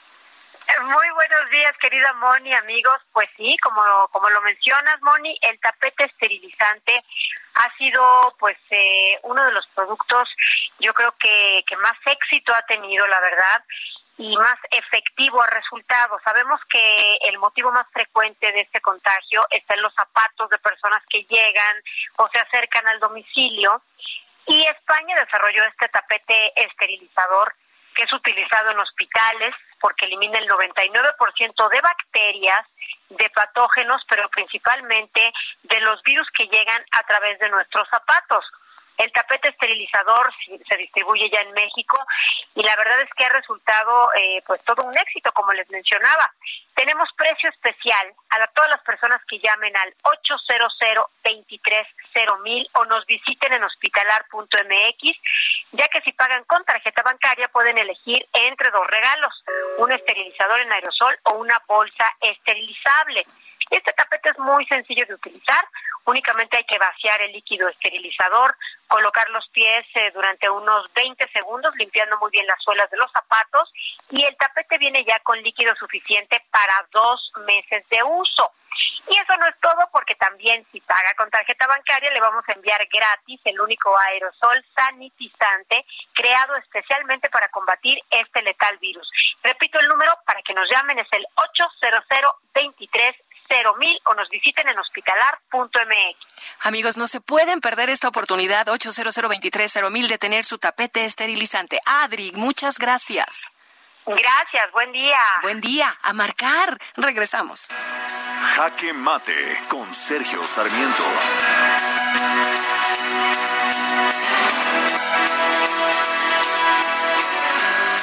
La decisión de cerrar o no las escuelas ha sido muy difícil a todo lo largo de esta pandemia.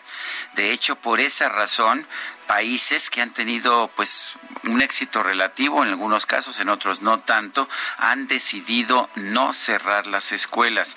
Este fue el caso de Singapur, de Australia, de Suecia y de Taiwán. Ninguno de ellos cerró las escuelas primarias, mientras que eh, Suecia, por ejemplo, sí cerró las escuelas superiores. Llegó a la determinación, a sus expertos de salud llegaron a la determinación que las escuelas primarias no eran una fuente, una fuente de contagio. Dinamarca, Austria, Noruega y Finlandia reabrieron sus escuelas también muy pronto. Dinamarca fue el primer país que reabrió sus escuelas, lo hizo el 15 de abril y las autoridades de salud señalaron que no había de hecho indicaciones de que las escuelas fueran un centro de difusión de la enfermedad. La decisión en México ha sido distinta, cerrar las escuelas o mantenerlas solamente para instrucción, eh, para instrucción abierta, para instrucción a través de, de televisión o de internet. No sabemos cuáles van a ser los resultados, pero lo que nos dice la experiencia experiencia es que la calidad de la educación va a ser inferior. Quizás se entiende, la pandemia en México sigue creciendo a pesar de las múltiples veces que nos han dicho que está domada, que está dominada. Y por otra parte, las familias mexicanas son muy distintas a las danesas. La familia multigeneracional que tenemos aquí en un hogar típico mexicano con un niño, su padre, sus padres, sus abuelos y a veces hasta sus bisabuelos no existe en países como Dinamarca. Eh, la verdad es que nadie tiene una solución mágica para saber exactamente lo que se debe hacer. Lo que sí sabemos es que el tomar la decisión de regresar a clases a distancia va a continuar deteriorando el nivel de la educación en nuestro país, particularmente para los más pobres. Y una de las consecuencias será un incremento en la desigualdad educativa, pero también en la desigualdad en todos los demás niveles. Yo soy Sergio Sarmiento y lo invito a reflexionar.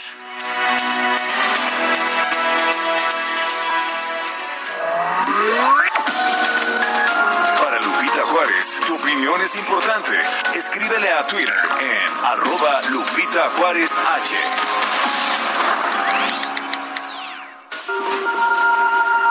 Reporte Metro con Palmira Silva. Bueno, y si esta mañana alguien viaja en el metro, pues hay que escuchar el reporte de Palmira Silva. ¿Cómo estás? Buenos días. Hola, muy buenos días, Lupita. Sergio, un saludo a su auditorio. En estos momentos se registra afluencia moderada en la red. Continuamos con el envío de unidades vacías a estaciones de transbordo y de mayor demanda y estamos circulando con un tiempo aproximado de paso entre trenes de 2 a 4 minutos. Queremos recordarles que por medidas de prevención, las estaciones Merced de línea 1 y Allende de línea 2 continúan cerradas hasta nuevo aviso. Por otro lado, la estación Zócalo ofrecerá servicio únicamente de 11 de la mañana a 17 horas. En esta temporada de lluvias pedimos a los usuarios resguardar perfectamente sus paraguas antes de ingresar al andén y no rebasar la, perdón, no rebasar la línea amarilla. Recuerden que para viajar en la red es obligatorio el uso de cubrebocas. Esta es la información por el momento. Que tengan un excelente martes. Gracias, Palmira. Gracias a ustedes, hasta, luego. Buenos días. Bueno, y ayer se divulgó una encuesta por el Banco de México, es la encuesta en que se pregunta a los analistas del sector privado cuáles son sus expectativas. Y bueno, lo que nos ofrecieron fue una expectativa bastante moderada en lo que concierne a la inflación, pero pues una previsión bastante negativa de la economía. Están esperando una caída de casi 10% en este 2020. Juan Musi es analista financiero, lo tenemos en la línea telefónica. Juan, ¿cómo estás? Muy buenos días. Sergio Lupita, qué gusto saludarlos. Muy buenos días. Buenos días. A ver, tu lectura de esta encuesta y tu lectura, tus perspectivas para este 2020, ahora que ya tenemos pues la información que tenemos. Pues desde luego que no es una buena noticia. De alguna manera son datos ya esperados. Tampoco me sorprenden. Honestamente, para cómo ha estado la situación económica y toda la eh, cuota económica negativa que ha traído consigo la pandemia, no solo a México, pero al mundo, pues la verdad nos sorprende. Aquí el tema es en qué momento empezamos a ver signos de mejora porque, por ejemplo, el último trimestre pudimos ver incluso lecturas negativas en el orden de 30% del Producto Interno Bruto. Obviamente los índices que monitorean la actividad económica, por ejemplo, los índices de manufactura, los índices de la economía de servicios, pues todavía a la fecha se encuentran bajo una zona de contracción. Cuando estos índices están arriba de 50 puntos, ya te hablan de una zona de expansión y de crecimiento, y cuando estos índices o indicadores se encuentran por debajo de 50 puntos, se siguen hablando de contracción económica. Es el caso todavía en México. Te comento esto, Sergio, bueno, les comento esto, Sergio Lupita, porque, por ejemplo, en Estados Unidos, en donde también ya las cuestiones sanitarias, el confinamiento y todo se ha también relajado y ha empezado la actividad económica, estos indicadores ya empiezan claramente a reflejar esta nueva actividad económica que aunque es muy débil y todavía no es comparable a los niveles en los que estaba pre, en la prepandemia, digamos, ya son indicadores que se encuentran por arriba de esta zona de 50 puntos. Entonces, aquí el tema es pues qué tan rápido o qué tan dinámica podría ser en esta última parte del año, eh, los últimos, pues claramente eh, cuatro o cinco meses que le quedan al 2020 porque hay encuestas que incluso de empresas muy serias del sector financiero ubican que el Producto Interno Bruto de México se podría contraer no solo el 10 que ya comenta Sergio, sino que incluso podríamos ver una contracción de entre el 11 y el 12%. Ahora, Juan, estos, estos datos, estas cifras se venían mencionando desde hace ya algún tiempo, es decir, no representan ninguna sorpresa. Eh, ¿Crees que eh, la situación eh, sea como lo ha señalado el presidente, que sí estamos viendo todo esto, pero que la recuperación va a ser de manera muy rápida? ¿Tú lo estás viendo así? La verdad, creo que nuestra recuperación no puede ser tan rápida como sí puede mostrar una recuperación, una economía mucho más sólida, mucho más desarrollada como la de Estados Unidos, por ejemplo, a, los países emergentes, a la economía como la nuestra y países similares, nos toma mucho más tiempo porque no es lo mismo que, que reaccione gente que tiene un poder adquisitivo de alguna forma mucho más regular, un ingreso per cápita mucho más alto que el que tienen los países desarrollados. Entonces, yo, yo difiero, yo creo que la recuperación de la economía mexicana va a tomar más y eso que ya nos empieza a ayudar nuestro socio comercial. Déjenme comentarles un par de cosas que es bien importante, que viene junto con pegado con qué tan rápido puede ser esta recuperación. Eh, Estados Unidos, por ejemplo, ya ha empezado a mostrar una recuperación en el, en el mercado laboral. Eh, es cierto que hemos visto ya dos meses de recuperación fuerte, en donde se han creado cerca de tres y medio millones de empleos, pero se perdieron 30 millones de empleos en Estados Unidos. Este viernes se debe de anunciar la creación de otro millón y medio de empleos. El déficit de empleos en Estados Unidos, que insisto es mucho más rápido, mucho más dinámico que México, va a seguir siendo de 24 o 25 millones de empleos por crear para hablar de estar a niveles de la pandemia. Eh, nosotros, por ejemplo, nos venden como buena noticia que tuvimos superávit comercial el superávit comercial en México no es una buena noticia porque la economía nacional ha funcionado cuando estamos creciendo y cuando estamos de manera, eh, digamos, sostenida, estable. Tenemos déficit comercial, que quiere decir que importamos más de lo que exportamos. Ahorita si vemos un superávit comercial, la noticia no es buena. Cuando la analizas te das cuenta que lo que está pasando es que empieza a despertar tu socio comercial, que es Estados Unidos, crecen las exportaciones de México a ese destino y las importaciones han bajado dramáticamente, pues porque el mercado interno, el mercado aquí en México está muy débil, está muy mal.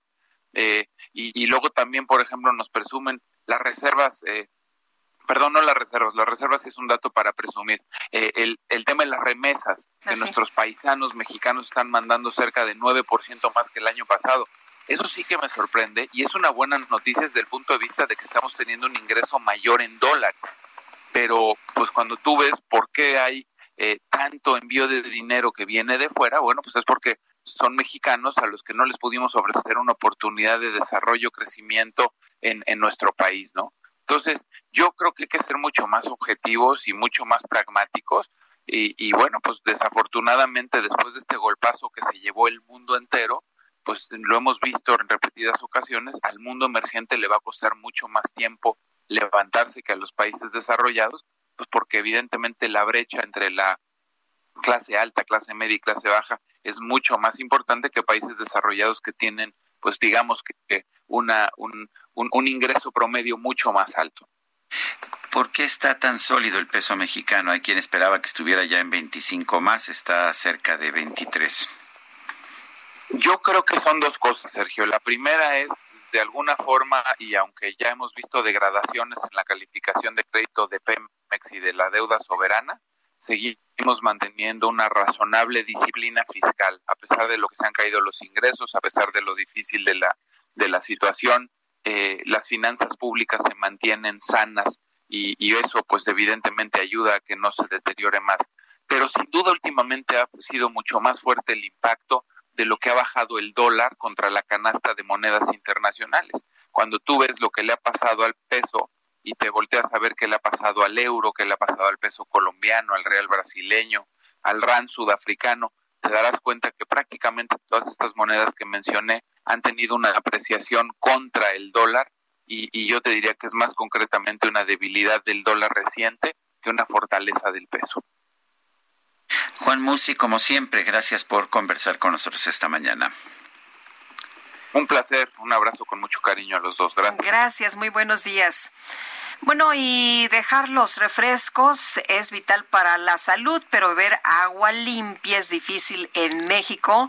Y vamos a hablar de este tema tan, pues ya sabes, Sergio, tan polémico, tan controvertido. Se hablaba de que, pues, veneno embotellado y no sé cuántas cosas más. Pero Antonio Bautista, coeditor de Estados en el Heraldo de México, cuéntanos, muy buenos días. Muy buenos días, Lupita y Sergio. Así es, dejar las bebidas azucaradas pues se ha convertido en algo vital para la salud, pero beber agua limpia en realidad es muy difícil en México.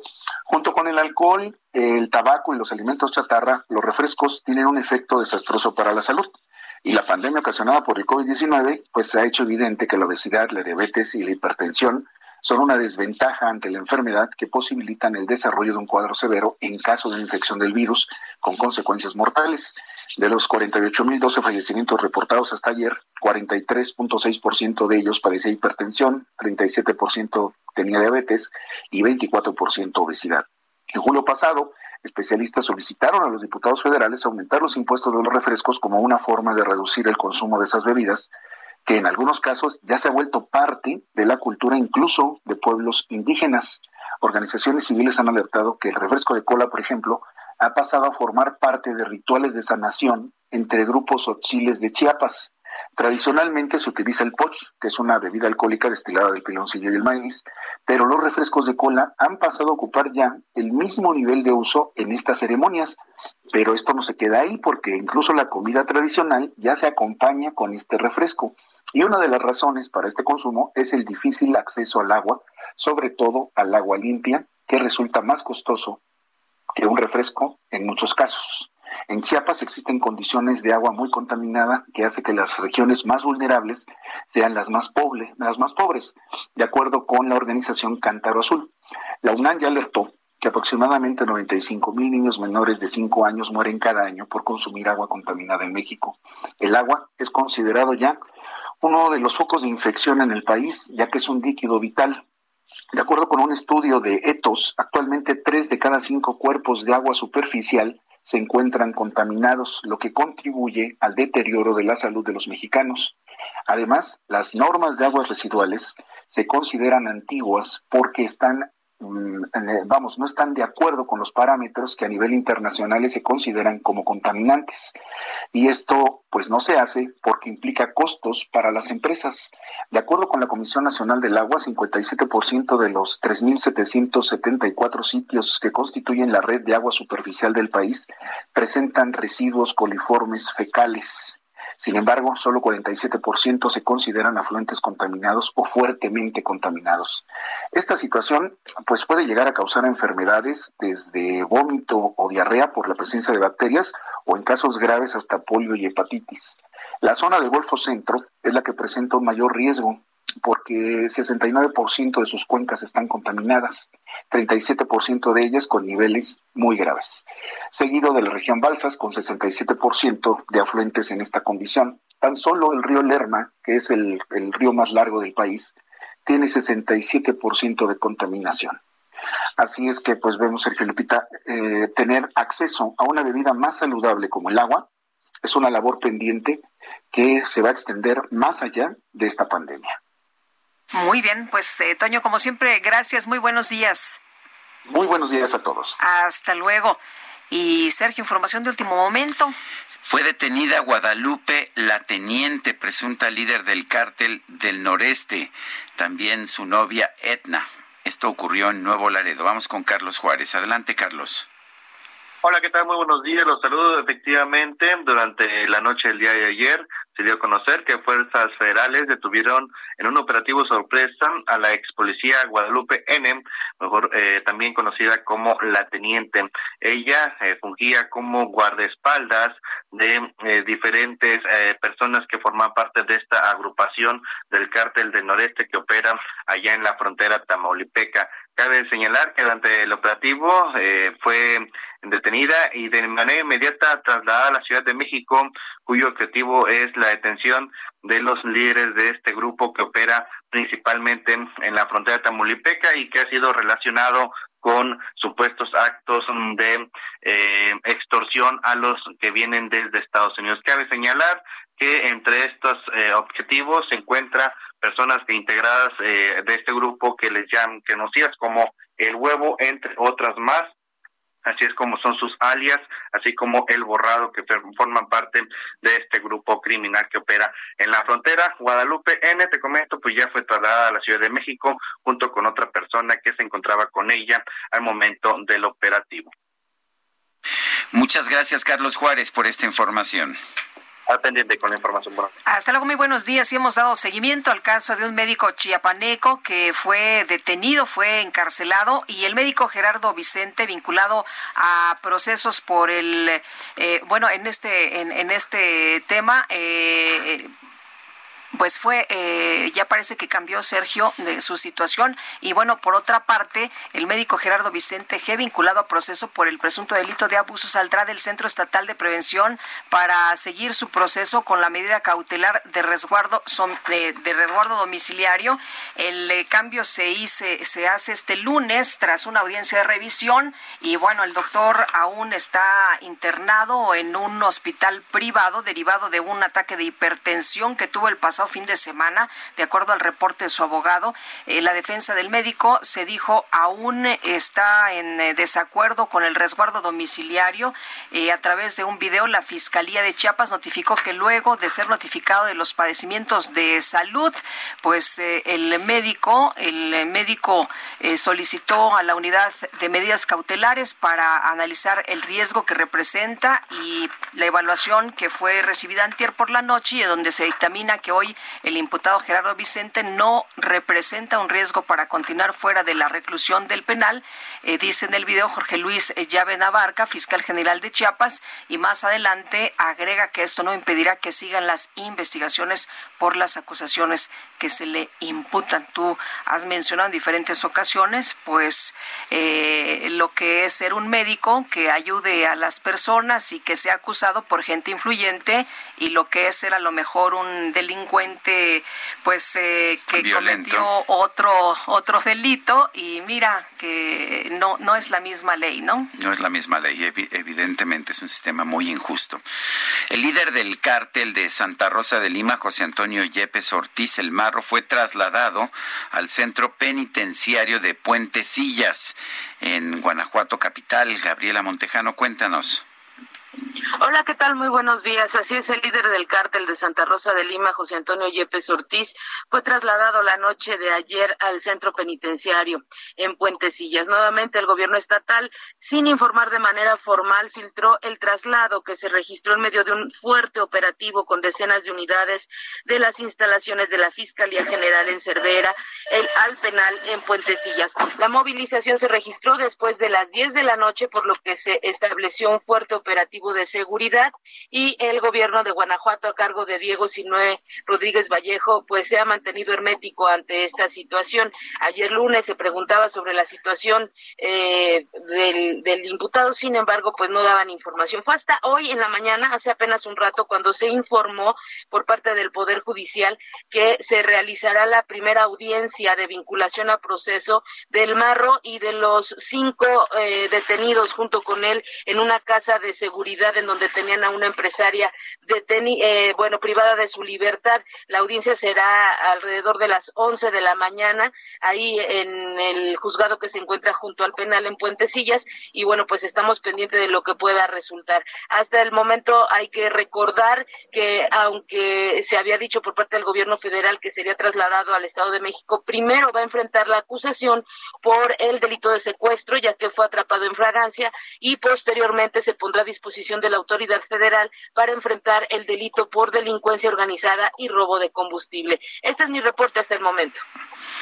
Muchas gracias, Gabriela, por la información. Muy buen día. Buenos días. Y las autoridades eh, de policía de Querétaro han reforzado los filtros de acceso en los límites de Guanajuato, zona donde tenía influencia el cártel de Santa Rosa de Lima. Esto tras la detención de José Antonio Yepes el Marro. Esta captura del criminal, bueno, pues hizo que las autoridades establecieran ahí eh, los focos rojos y mayor presencia en las carreteras libres Celaya, la de Cuota a León, además de tramos como a Coroneo en en Guanajuato. Edgar Villa Osornio, el subsecretario de Policía Estatal de la Secretaría de Seguridad Ciudadana, dijo que comparten la información relacionada con el estado de Guanajuato. De hecho, comparten información con las autoridades. Se tiene que tomar medidas extraordinarias porque no sabemos lo que puedan estarse pues eh, planteando. Ellos nos están compartiendo la información. Hasta el momento tenemos este límite y estamos trabajando bien. Así que, bueno, de manera coordinada están las policías y por lo pronto pues ahí los focos encendidos y reforzándose la seguridad en los límites entre Querétaro y Guanajuato. Son las 8 de la mañana con 54 minutos. Eh, puede usted mandarnos mensajes por WhatsApp al 55 55 20 10 96 96 47. Repito, 55 20 10 96 47. Regresamos.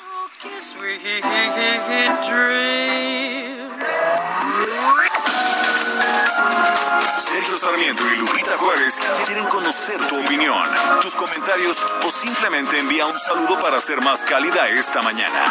Envía tus mensajes al WhatsApp 5520 109647.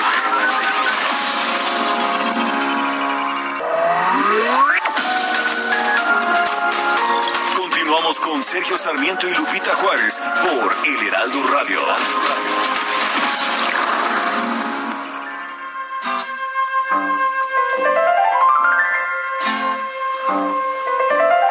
Hold me close and hold me fast. The magic spell you cast. This is La Vie en Rose.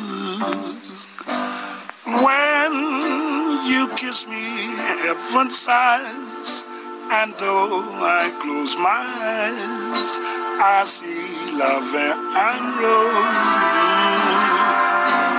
When Pues la clásica de Edith Piaf, La vie en rose, La vida en rosa, la canción insignia de esta gran cantante francesa, en una voz completamente diferente, en la voz de un bajo estadounidense llamado Louis Armstrong. Hoy lo estamos recordando en la fecha de su nacimiento. Louis Armstrong nació en Nueva Orleans el 4 de agosto de 1901. Escuchemos. Bueno, nos han puesto puras canciones cantadas. La verdad es que se hizo famoso tocando la trompeta y ya después uh, empezó a cantar y a la gente, ahí está la trompeta de Louis Armstrong.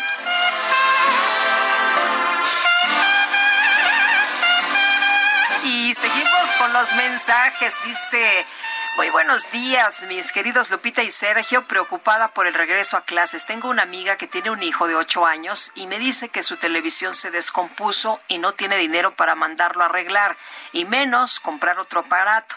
¿Qué pasará en estos casos? Porque el gobierno da por hecho que todos los mexicanos tienen una buena televisión, celulares inteligentes e internet. Bendecido día, gracias por la música, Sonia Mendoza. Dice Claudia Álvarez, los respiradores del metro que se encuentra que se encuentra fuera de la iglesia de la Candelaria en Avenida Revolución, Colonia San José Insurgentes, están con reja y candado, pero hay mucha basura acumulada, no la recogen las autoridades correspondientes. Y vámonos con Augusto Atempa, que tiene más información de la mañanera. Augusto. Lupita, pues este fin de semana se logró la detención de José Antonio L. N. alias El Marro. Hoy el secretario de la Defensa, Luis Crescencio Sandoval, explicó cómo se llevó a cabo su detención. Dijo que se llevó a cabo un importante operativo de vigilancia en el que participaron drones y fue así como se logró ubicar en el municipio de Juventino Rosa a este importante delincuente y él estaba en una camioneta e ingresó a una casa conducida como las, las galleras. Luis Crescencio Sandoval expuso que se tenía una orden de aprehensión, pero se pidió una orden de cateo para cuatro domicilios en donde presuntamente podría estar escondido. Alrededor de las 3.30 horas de este domingo se inició el operativo en el que participaron 120 elementos de las fuerzas especiales, 120 elementos más de las tropas jurisdiccionales, 20 elementos del grupo de respuesta de emergencia, dos helicópteros y cuatro células estatales. El Marro no dormía más de dos noches en el mismo lugar y con esa información y con la orden de aprehensión se realizó eh, pues este operativo para su detención, por lo que se tomó la decisión de intervenir los cuatro domicilios de manera simultánea mientras se llevaba a cabo la vigilancia en las posibles rutas de escape. A las 3 de la mañana inicia el dicho operativo y a las 3.30 se ingresa a la casa. 15 minutos después se logra la detención del Marro y cinco personas más. Además, una persona presuntamente secuestrada en ese domicilio fue liberada se trata de una mujer empresaria de 55 años. Entre los delincuentes estaba Saúl Sergio N., alias El Cebollo, quien era el jefe de seguridad de, esta persona, del Marro, el cual sale con una lesión de bala en la pierna. Además, se logró el decomiso de cinco armas largas, tres armas cortas, un lanzagranadas y un artefacto explosivo. En otro domicilio se logra la detención de tres mujeres, una de ellas es la operadora financiera y cuñada de José Antonio N. Los detenidos ya fueron presentados ante el Cerezo de Puertecillas en Guanajuato y tanto el presidente como el secretario de Marina coincidieron que ahora le toca al Poder Judicial poder procesarlos.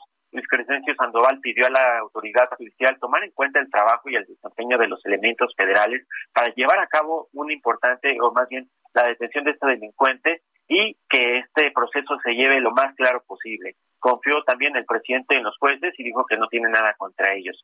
Asimismo, tras la detención del líder del cártel de Santa Rosa de Lima, el presidente dijo que pues no se tiene información de que en Guanajuato haya actos de violencia a causa de esta detención. Los hechos violentos de ayer pues tienen que ver con la descomposición que achaca desde hace unos años y este, esta pelea entre el cártel de Jalisco y el cártel de Santa Rosa de Lima. Otros temas que también se tocaron fue, pues, Alfonso Durazo tomó la palabra para informar que la depuración de funcionarios en la Guardia Nacional continúa y relacionados estos funcionarios con Genaro García Luna, eh, pues ya fueron eh, separados de su cargo dos mandos directivos, un director administrativo, eh, otra persona de menor vinculación, pero que estaba relacionado de manera directa con Genaro García Luna. Ellos ya dejaron de pertenecer a la Guardia Nacional. Sergio Lupita, el reporte. Muy bien, Augusto, muchas gracias. Buenos días. Muy buen día. Y vámonos hasta España. El ex rey Juan Carlos comunicó al actual rey de España, su hijo Felipe VI, que, que ha tomado la decisión de trasladarse para vivir fuera de España. Patricia Alvarado nos tiene toda la información. Patricia, adelante. Muy buenos días, Sergio Lupita. Efectivamente, el rey Juan Carlos I ya se encuentra en el extranjero. La Casa Real no ha confirmado oficialmente su destino, aunque algunos medios barajan que está ya en la República Dominicana, si bien otros eh, apuntan a Portugal.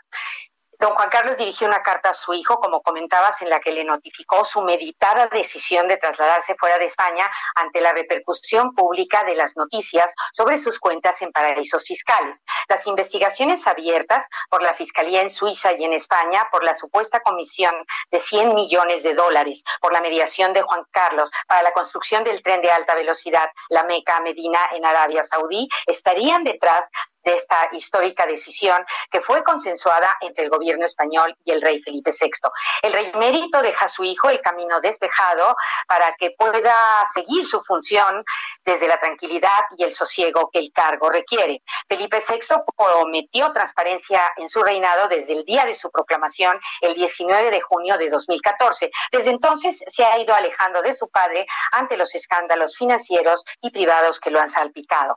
Entre las reacciones más destacadas eh, por esta partida está el agradecimiento del propio Felipe VI hacia su padre ante esta dolorosa separación. El presidente Pedro Sánchez mostró su respeto, mientras que su socio de gobierno, el vicepresidente Pablo Iglesias, de la izquierda populista, habló de huida indigna del rey emérito. Desde la oposición conservadora hay un respaldo absoluto de la monarquía parlamentaria, aunque los nacionalistas catalanes han pedido incluso la abdicación de Felipe sexto. Te comento que don Juan Carlos mantendrá su título de rey emérito y que reinó cuatro décadas, pilotó la transición democrática, frenó el golpe militar del 23 de febrero de 1981. Fue un rey querido y admirado hasta que en 2012 se cayó en una cacería en África y empezaron a salir a la luz conductas reprobables de su vida privada. El abogado de don Juan Carlos aseguró que su cliente permanecerá a disposición del Ministerio Fiscal si fuera requerido por ahora no está imputado. Sergio Lupita. Patricia Alvarado, gracias por este reporte. Muy buenos días, muchas gracias. Buenos días, pues ya se fue, se salió y una vez. No sabemos a dónde. No sabemos todavía, pero dijo, bueno, pues ya, ya me fui. Esto decía en la carta. Eso es. Ya me fui. En Estados Unidos, la oficina del fiscal de distrito de Manhattan ha estado investigando al presidente Donald Trump y a su compañía por posibles fraudes bancarios y de seguros. Juan Guevara, cuéntanos, danos detalles. Muy buenos días. Buenos días, Lupita. Así es. Bueno, las cosas para Trump siguen este, poniéndose color de hormiga Cyrus Vance, que es Junior, que es el, el fiscal de distrito de Manhattan, informa que están expandiendo las investigaciones a la corporación Trump en Nueva York y a el presidente Trump en lo personal, por lo que acabamos de mencionar, que es fraude bancario y fraude de seguros. Inicialmente, estas investigaciones estaban centrando en el dinero que aparentemente pagó la organización Trump para callar a todas esas personas durante la elección en el 2016, pues para que no hablaran mal, ¿no? Hablamos de, de las eh, de las diferentes mujeres que querían decir los secretitos del presidente. Bueno, pues encontraron que había de alguna manera dinero de por medio, pero ahora se están expandiendo mucho más. Esto hay que ponerlo en contexto porque eh, la campaña del presidente Trump, los abogados de Trump en lo personal estuvieron pues peleando esta decisión porque siempre eh, Trump ha querido eh, manejar sus eh, declaraciones de impuestos de manera sellada, es decir, nunca había querido que las declaraciones de impuestos del presidente fueran públicas y esto lo acaba de perder hace unos días en donde la Suprema Corte de Justicia dice que sí se le pueden entregar que sí eh, eh, el, fiscal de distrito de Manhattan puede pedir al, al Servicio de Rentas Internas, al IRS, ocho años de declaraciones fiscales del presidente Trump. ¿Qué es lo que están diciendo? Bueno, normalmente en los estados declaración o una investigación criminal de este tipo se hacen, eh, se, se, maneja de manera legal, pero se es muy es muy privado esto, no, no, no se puede ver realmente los eh, lo que se ha manejado ante los jueces, se maneja de una manera privada, sin embargo, lo que están diciendo, y cito, en vista de que estos recos públicos que hemos tenido acceso eh, denotan una actividad criminal por parte de la organización Trump, estamos expandiendo nuestra investigación y vamos a requerir todos los documentos pertinentes. Esto obviamente está en todos los medios informativos en este momento en los Estados Unidos y esto es una más de las broncas en las que está metiendo Trump, además de la pandemia, la economía, ahora esto, es decir, le está lloviendo sobre mojado. Ahora, muchas gracias por este reporte. Muy buenos días. Saludos, buenos días. Hasta luego, muy buenos días. Y bueno, pues ya se acerca, ¿no? Ya casi es noviembre, estamos a la vuelta de la esquina y le siguen, como dice Juan Guevara, le sigue lloviendo sobre mojado al señor Trump. Son las nueve de la mañana con once minutos. Eh, ¿Sabes qué, Lupita? ¿Qué pasó? Soy un poco paranoico. Pero no sé si sepas que los paranoicos también tenemos enemigos. Mi querido Sergio, piensa mal y acertarás. Así es. Vamos a conversar con Mario Borgino, este autor de, de textos, de textos empresariales y de motivación, que nos está presentando un nuevo libro. Este libro se llama Los paranoicos se salvan, consejos para afrontar la crisis que trajo la pandemia. Mario Borgino está en la línea telefónica. Mario, ¿cómo estás? Muy buenos días. Muy buenos días, ¿cómo están? Este, Hola. Tanto tiempo sin escucharlos, me da un placer este, volverlos ahí sí que a ver. Ah, nuevamente. Muchas gracias, Me Mario. parece muy bien, Mario. A ver, Como ¿es, siempre. ¿es cierto que los, para, los paranoicos sí se salvan? Bueno, sí, en este libro eh, yo trato de, de, de, pues, de anticipar de que aquellos que realmente eh, puedan pensar en forma preventiva y en forma anticipada los problemas pueden generar mecanismos de protección, ya sea para evitar que el problema te afecte o pues si te afecta por lo menos lo menos posible. Esto lo hice porque en esta etapa de, de, de esta pandemia y de este, que nos han encerrado, pues muchos han entrado en un estado emocional muy elevado, entonces analizan las circunstancias desde un punto de vista emocional.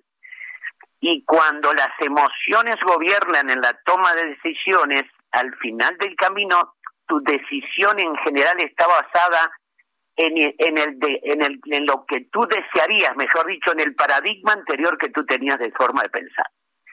Y entonces, querer tomar una decisión acertada con paradigmas viejos siempre te lleva al fracaso. Entonces, tú no puedes tener un referente histórico de cómo era tu vida para poder tomar una decisión ante esta situación, porque el mundo cambió para siempre. Es decir, nos guste o no, la vida que tendremos como consumidores, como empresarios, hasta, bueno, como ciudadanos, es decir, vamos a, vamos a tener que vivir de otra forma. Y entonces eh, se me ocurrió este, poder dar a las personas mecanismos de pensamiento racional, crítico y lógico que les permitieran de alguna forma poder tomar decisiones sustentadas en datos. Entonces, este, decidí escribir este libro, de este libro que sale, que salió ahora este, en línea, pues saldrá luego la, la parte completa de este libro. Habrá una parte completa de este libro donde la gente podrá ver todo, todo lo que hemos este pasado y los nuevos negocios que se están creando. Mario, muchas personas se resisten a, a, cambiar, dicen que les gustaba la vida, que quieren regresar a lo que tenían. Eh, cuéntanos, cuéntanos qué, qué es lo que tenemos que hacer de aquí en adelante. Pues eh, mira, eh, instalar esta, este sitio, ¿no? Este nuevo chip. Claro, porque el, problema el problema es que las personas, la mente nuestra es muy cómoda, no no no, no le gusta cambiar, es media vaguita por así decirle. Le encanta vivir del pasado, vivir de lo que conoces, de lo que controlas y de lo que tú tienes dominio. Pero eso realmente te elimina la capacidad de poderte adaptarte a la nueva realidad. porque la realidad te está exigiendo cambiar el paradigma totalmente. Mira, estaba yo leyendo un artículo de una entrevista de un joven que se llama Brian Chesky, que es el dueño, uno de los de los dueños de Airbnb. Y él dice, me llevó, nos llevó décadas construir un sueño y el entorno lo destruyó en forma casi automática.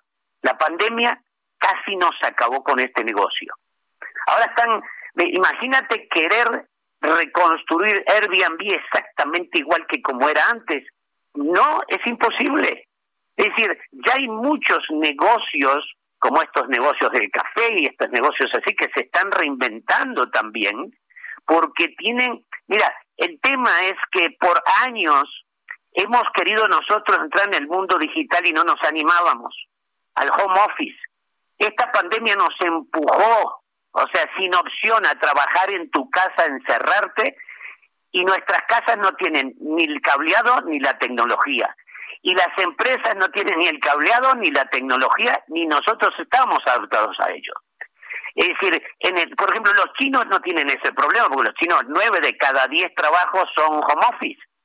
Nosotros pensamos que el home office iba a ser un fracaso porque pues tú sentado todo el día en tu casa al lado del refrigerador, seguramente lo que va a aumentar es tu peso más que tus ventas.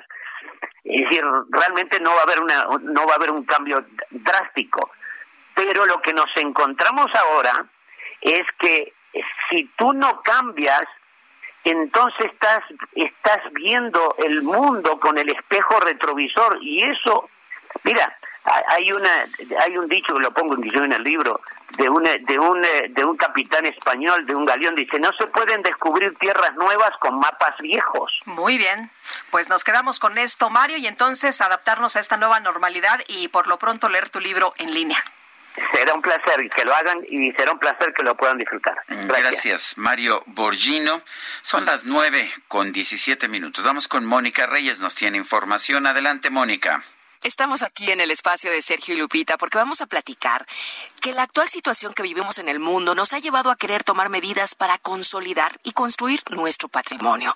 Hemos visto, amigos, que a lo largo de estos últimos meses las principales economías han caído y comienzan a recuperarse y tener conocimientos financieros y bursátiles nos pondría en una situación privilegiada para saber cómo manejar nuestro dinero, ¿no les parece? Esta es una de las principales premisas que tiene el reto Actinver 2020. Y para hablarnos más al respecto ya está listo en la línea telefónica Francisco López, a quien saludo con mucho gusto. Adelante, buenos días, cuéntanos, ¿qué es el doceavo reto Actimber? Bueno, buenos días a todo tu auditorio, primeramente, y ahora sí que valga la redundancia del reto que ha significado estar pues aislados en este momento debido a la pandemia. ¿Qué es el reto Actimber? Pues el reto Actimber yo lo definiría como una experiencia, ¿Por qué es una experiencia? Porque es una experiencia donde por una parte aprendes, consta de unos 35 cursos, talleres, donde impartimos pues todo lo que es relacionado a las finanzas. Por otra parte, tenemos ¿no? una competencia que ya es clásica, ¿no? Este es el doceavo reto, y es un simulador de inversiones pues, donde todo lo que aprendiste durante todo este tiempo en estos talleres lo puedes poner en práctica. Y finalmente, pues, el premio o la oportunidad de ganar un gran premio, ¿no? Cabe mencionar que no solamente hay un gran premio, sino que en total se reparten más de dos millones de pesos en las diferentes etapas. Ok.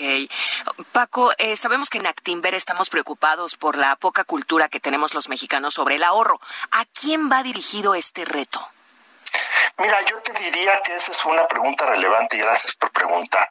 Yo creo que es bien importante, no, no hay una profesión, no hay una, digamos, enfoque hacia cierto particular grupo. Yo creo que es bien importante hoy que todo mundo sepamos de inversiones. Entonces, este reto, aunque claro, se posiciona y hay acceso, principalmente promoción a través de escuelas, universidades, etcétera, yo no creo que es excluyente de nadie. Yo creo que es muy importante que todos participamos independientemente de la edad. Ok, ¿habrá cursos? ¿Qué se va a aprender en los talleres? Háblanos un poquito más al respecto. Sí, mira, para darte una idea de la, pues, la oferta tan amplia que tenemos, tenemos obviamente ya después de varios años, pues hemos logrado tener todo un menú de cursos. Para dar una idea, tenemos pues desde aspectos técnicos para algunos que puede ser análisis fundamental, análisis técnico, pero también tenemos otros cursos básicos, ¿no? Que te enseñan pues desde el principio de cuál es la diferencia entre ahorrar, invertir, y es importante que la gente pues que ya ha participado o que sea su primera vez, pues que de alguna manera estamos buscando que haya cabida para toda esta gente, ¿no?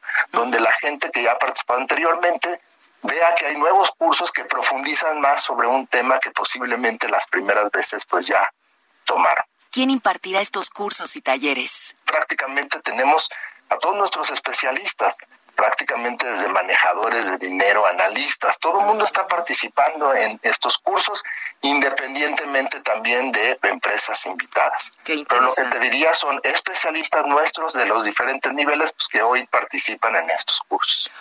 ¿Qué más se puede ganar en este reto Actimber?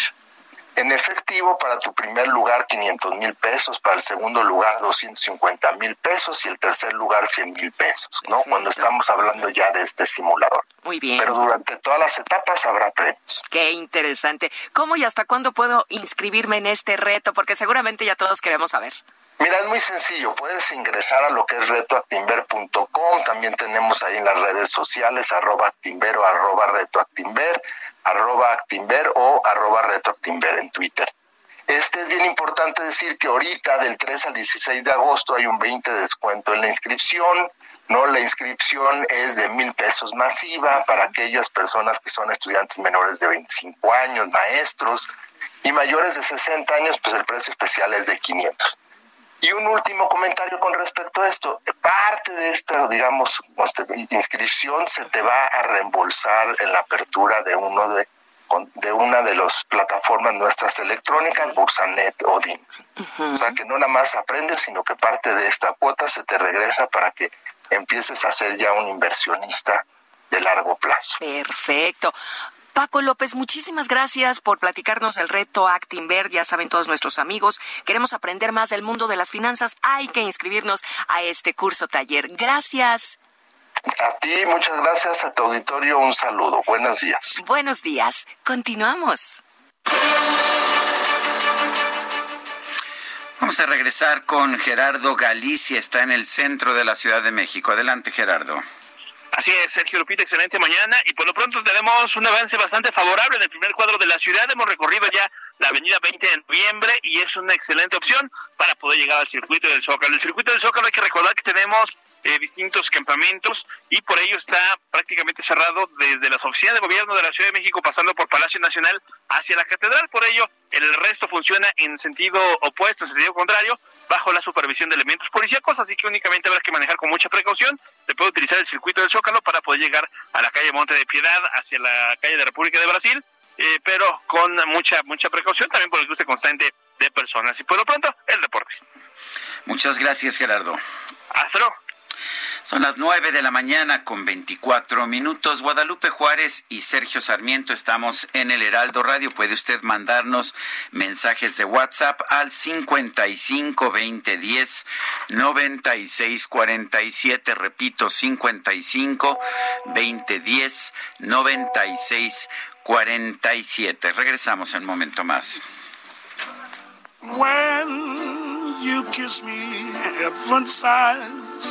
And though I close my eyes, I see love and rose. When you press me to your heart, and in a world apart, a world where roses bloom. And when you speak, angels sing from above. Everyday words. Sergio Sarmiento y Lupita Juárez quieren conocer tu opinión, tus comentarios o simplemente envía un saludo para ser más cálida esta mañana. Envía tus mensajes al WhatsApp 5520 109647.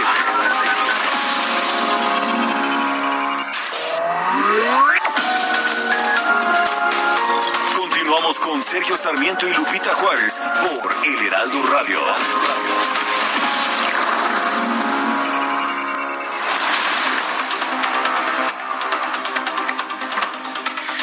Son las nueve de la mañana con 30 minutos. Vamos a un resumen de la información. En Nuevo Laredo, Tamaulipas, la madrugada de este martes fue detenida Guadalupe Villarreal Gómez, alias la teniente, identificada como presunta líder del cártel del noreste. Cuenta con una orden de aprehensión en su contra por homicidio calificado, asociación delictuosa y delitos contra servidores públicos. A las 3.45 se hace la detención del marro con cinco más y nos encontramos ahí que había una mujer secuestrada, presunta secuestrada. Los delincuentes no tienen eh, una resistencia importante, solamente sale un eh, herido, una herida en la pierna. A las 4 de la mañana se inicia el movimiento del helicóptero de la Fuerza Aérea trasladando al marro al complejo de, justicia de la Fiscalía del Estado en la ciudad de Guanajuato. A las cuatro y media arriban a ese complejo y se inicia la puesta a disposición. Bueno, pues ahí, ahí la voz del secretario de la Defensa Nacional, Luis Crescencio Sandoval, quien informó que el operativo que derivó en la detención de José Antonio Yepes Ortiz, líder del calte de Santa Rosa de Lima, duró más de cuatro horas y fue detenido también un grupo de cinco presuntos cómplices. El presidente López Obrador señaló que no se espera una reacción violenta por parte del cártel de Santa Rosa de Lima. Sin embargo, dice que se mantienen altos los niveles de violencia en el estado de Guanajuato. Hemos estado pendientes. Hoy el secretario de Seguridad, Alfonso Durazo, informa que en Guanajuato no ha habido problemas eh, mayores. Siguen habiendo homicidios, desgraciadamente, por la descomposición que se ha presentado desde hace algunos años, pero eh, no relacionados con este eh, asunto. Estamos hablando de los homicidios de ayer, aislados, algunas este, protestas, pero normal. El gobierno de la Ciudad de México presentó su nuevo protocolo de actuación policial para evitar violencia en las protestas. Establece que los agentes deberán portar su número de identificación en el casco, el chaleco y el escudo visible en todo momento.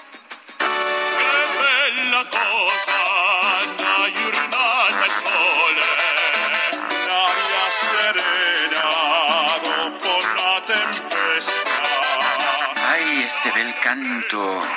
No parece del canto. Eh, el ritmo diferente, pero la voz, qué barbaridad. maravillosa. Fíjate, Guadalupe, amigos que nos escuchan, que los tenores mexicanos Carlos Osuna y José Manuel Chu, además de los barítonos José Adán Pérez y Armando Piña, originarios de Sinaloa, decidieron unir sus talentos en una nueva agrupación musical llamada Sinaloenses de Cuidado. Está llamado la atención tanto en México como en el extranjero por combinar música de banda con ritmos o melodías de países como Italia y España. Su primer sencillo fue O Sole Mío y recientemente lanzaron su segundo tema, La Luna y el Toro.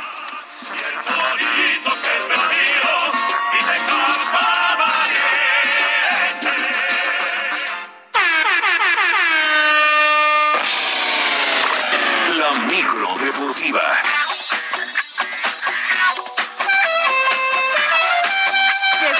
Micro deportiva. Julio Romero, ¿qué tal? Muy buenos días. Adelante. ¿Cómo están? ¿Cómo Muy están? bien. Sergio, Lupita, amigos del auditorio, qué placer saludarles esta mañana de martes. Vámonos rapidísimo, hay muchísima información en sus redes sociales. El portero Iker Casillas, un legendario no solamente del Real Madrid, sino del fútbol mundial, ha anunciado su retiro de las canchas de manera oficial. Lo importante es el camino que recorres y la gente que te acompaña, no el destino al que te lleva, porque eso con trabajo y esfuerzo llega solo y creo que puedo decir sin dudar que ha sido el camino y el destino soñado. Gracias, escribió en su cuenta de Twitter el portero. Pues ya prácticamente Iker Casillas no tenía actividad hace más de un año después de sufrir un infarto, aunque seguía entrenando ahí con el Porto en Portugal, pues ya, ya no tenía actividad y ahora lo hace oficial. Dos veces campeón de la Eurocopa, campeón del mundo con España en 2010, Champions y ligas con el Real Madrid, Copas de Rey, en fin, ¿qué no ganó Iker Casillas? Repito, un legendario no nada más del Real Madrid, sino del balompié mundial. Dice, dice adiós a las canchas Así es que se retira, se retira Iker Casillas del el balompié. Y ya que estamos ahí en el tema de España y de exjugadores, pues el ex defensa mexicano Rafael Márquez arranca su carrera como director técnico y lo hará en la tercera división justamente allá en España. El Alcalá de Henares presentó de manera oficial al llamado Kaiser, quien espera aportar sus conocimientos como jugador. Ahora desde el banquillo escuchamos a Rafael Márquez.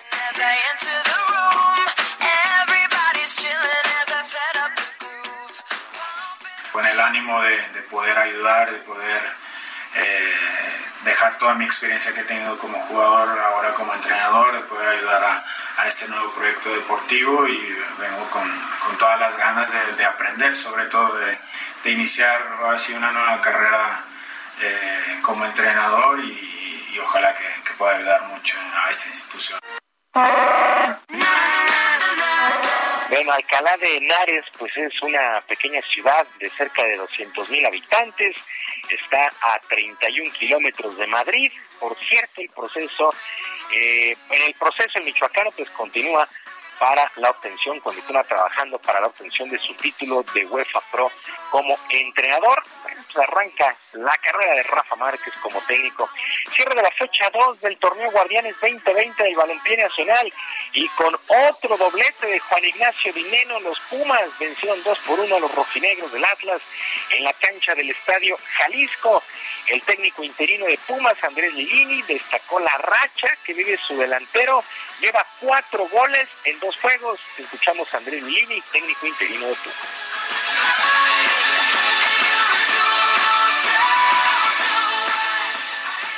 Hoy el que está anotando es Juan, tiene un, gran poderío, eh, realmente tiene una lectura del área y ocupa una posición de gol sumamente importante, entonces eso lo hace muy diferente dentro del área.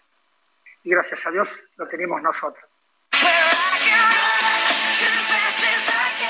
Pues ya empiezan los rumores de que varios equipos ya se interesan por este atacante Juan Ignacio Dineno, que no solamente en este arranque de torneo, sino desde la temporada pasada ha demostrado una gran, gran calidad y mucha ayuda para Pumas. Mientras que en el seno del Atlas las cosas están muy, muy complicadas, llevan dos derrotas, una crisis de resultados y una crisis dentro del terreno de juego desde la campaña anterior. Rafael Puente Jr., timonel de los zorros, lamenta el que su equipo no pueda reflejar con goles lo que se entrena en la semana.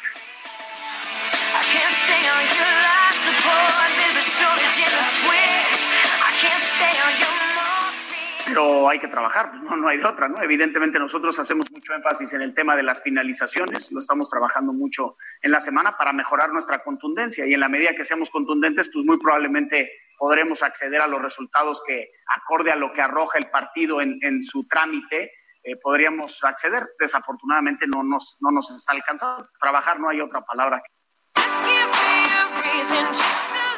Bueno, en el otro duelo de este lunes, el León venció 1 por 0 al Monterrey. Y quedaron listas las fechas y horarios de los octavos de final de la Champions, la Champions League. Y este viernes a las 2 de la tarde, Juventus estará enfrentando a León y el Manchester City contra el Real Madrid. Para el sábado, también a las 14 horas, el Bayern estará enfrentando al Chelsea y el Barcelona contra el Nápoles a las 2 de la tarde viernes y sábado, actividad de Champions, buen pretexto para arrancar el fin de semana.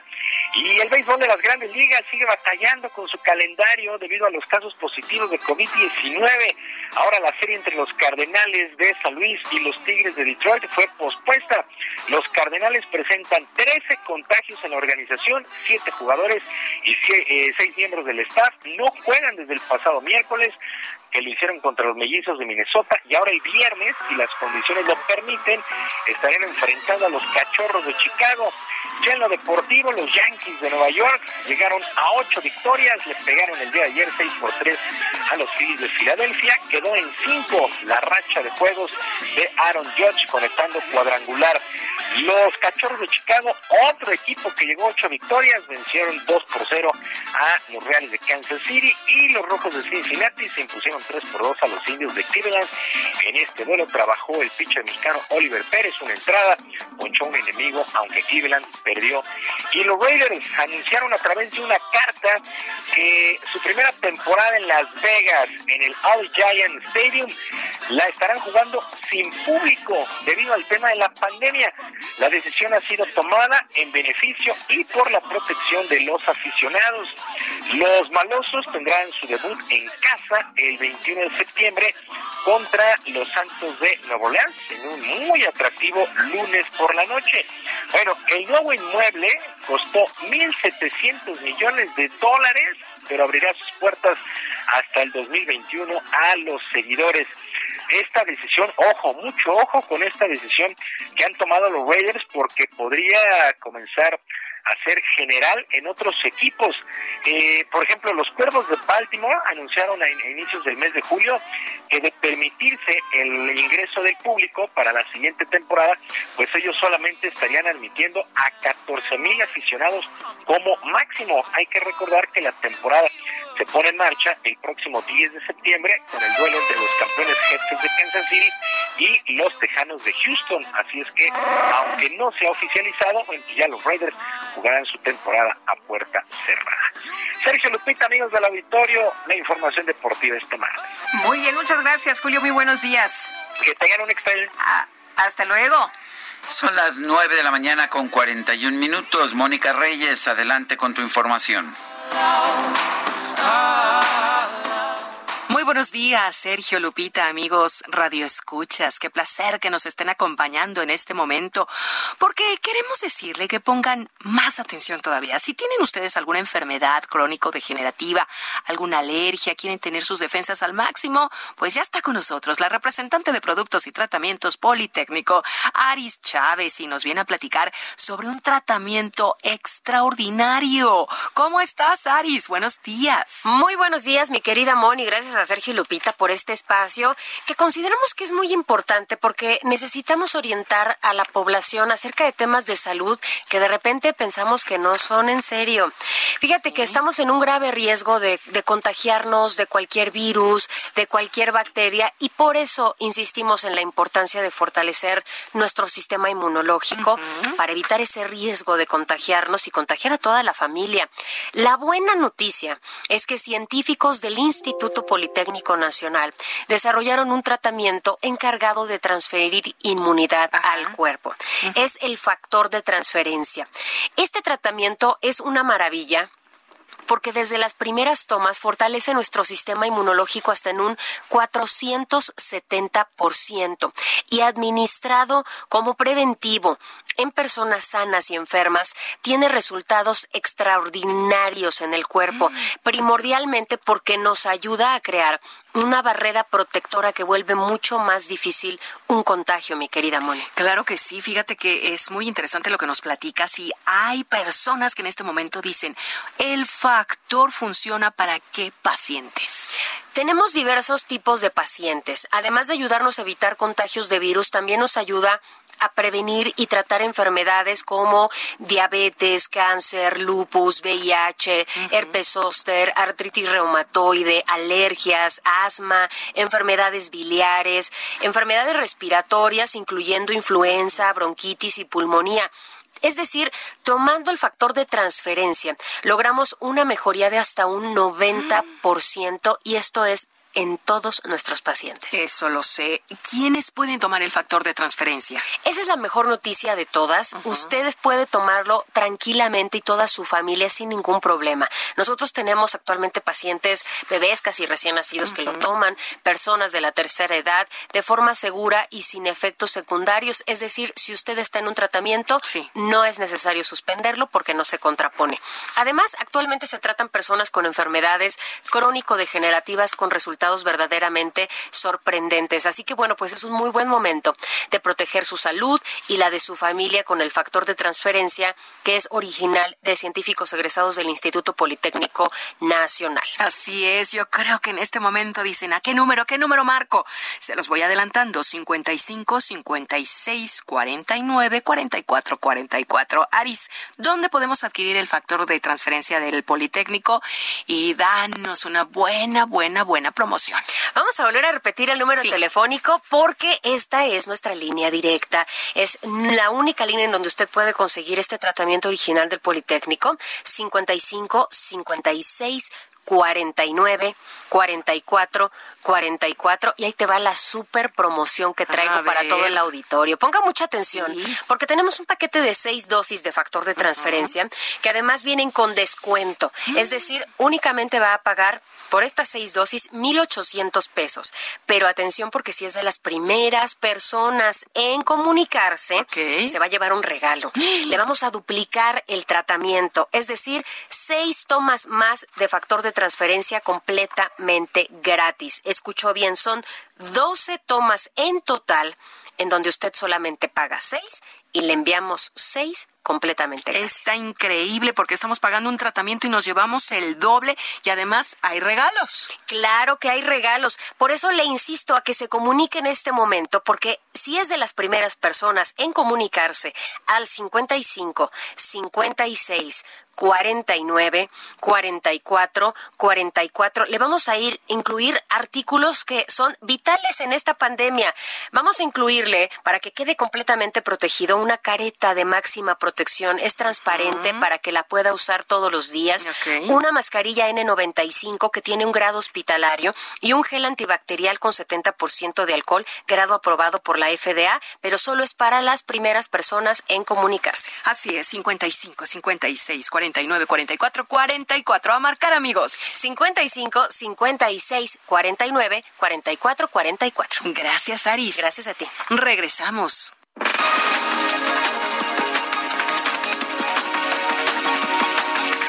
Las nueve con cuarenta y siete minutos esta mañana desde la ciudad de Tepic, el presidente López Obrador aseguró que el problema de inseguridad en Nayarit ha dado un giro de 180 grados, ya que se ha convertido en una de las entidades más seguras del país.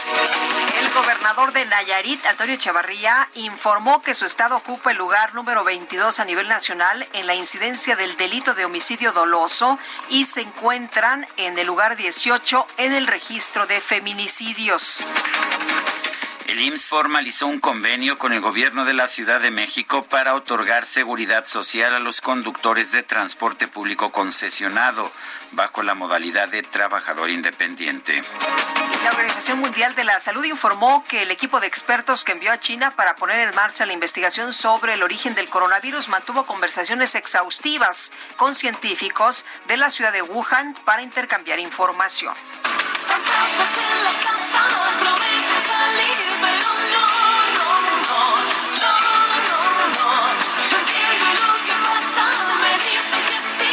Colombia, los vecinos de un barrio de la ciudad de Bogotá reportaron a las autoridades que por las madrugadas alguien tocaba a las puertas de sus casas para molestarlos, pero siempre que las patrullas llegaban, ya no había nadie. Por ello los vecinos decidieron colocar cámaras de vigilancia para atrapar al bromista, pero lo que apareció en la grabación fue una especie de sombra que recorría las viviendas. El material se volvió viral en ese país y desde entonces este presunto ente es conocido por los habitantes de la zona como el fantasma Tintín. ¡Qué miedo!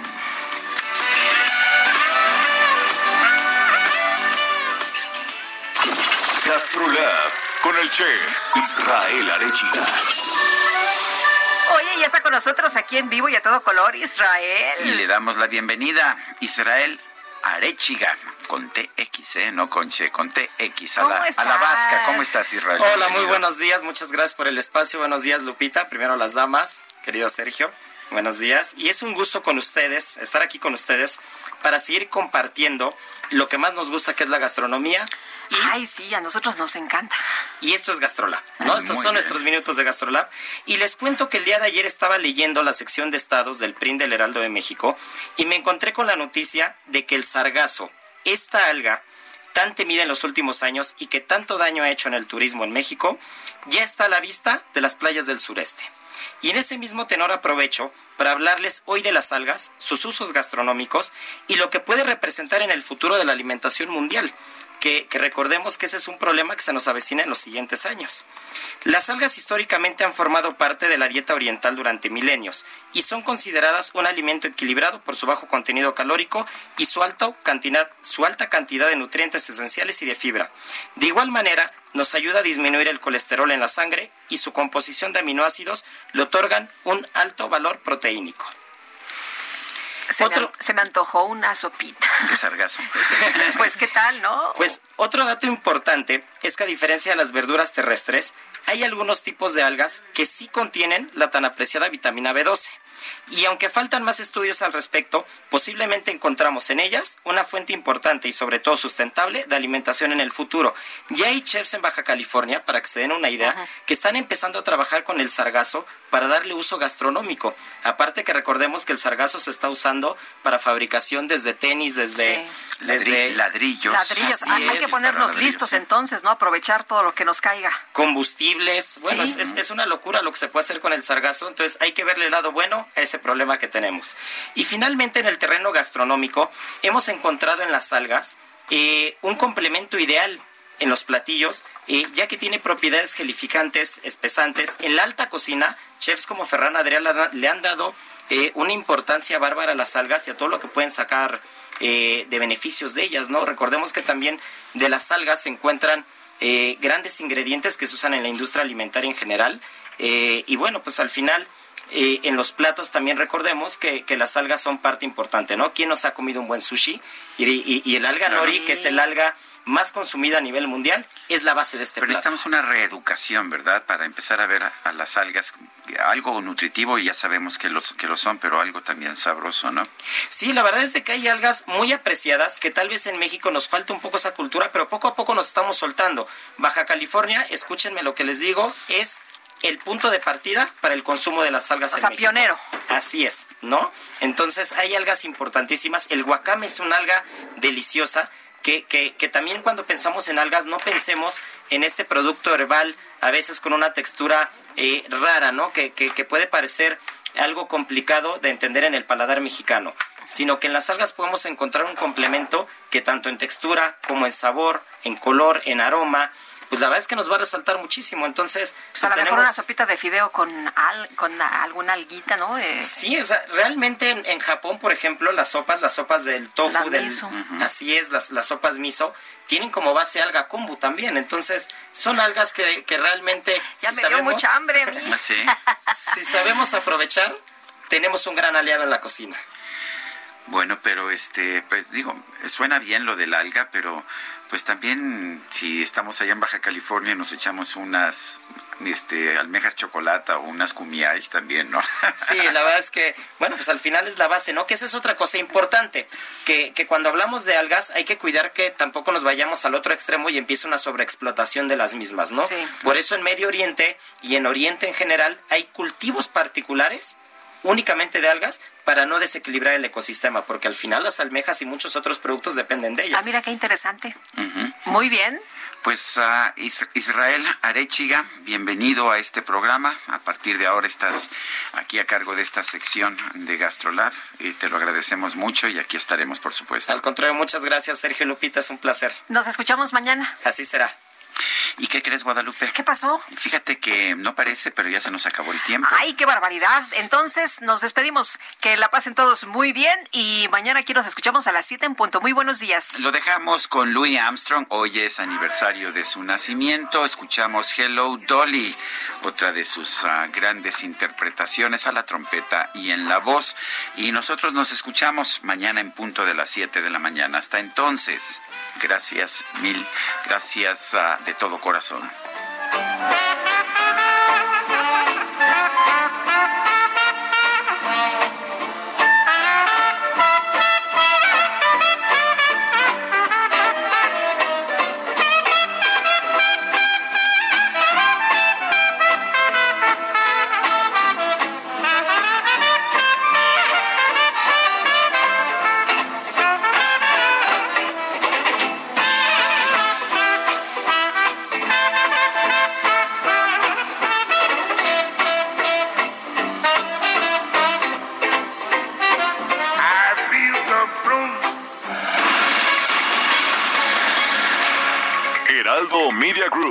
Presentó Sergio Sarmiento y Lupita Juárez por El Heraldo Radio.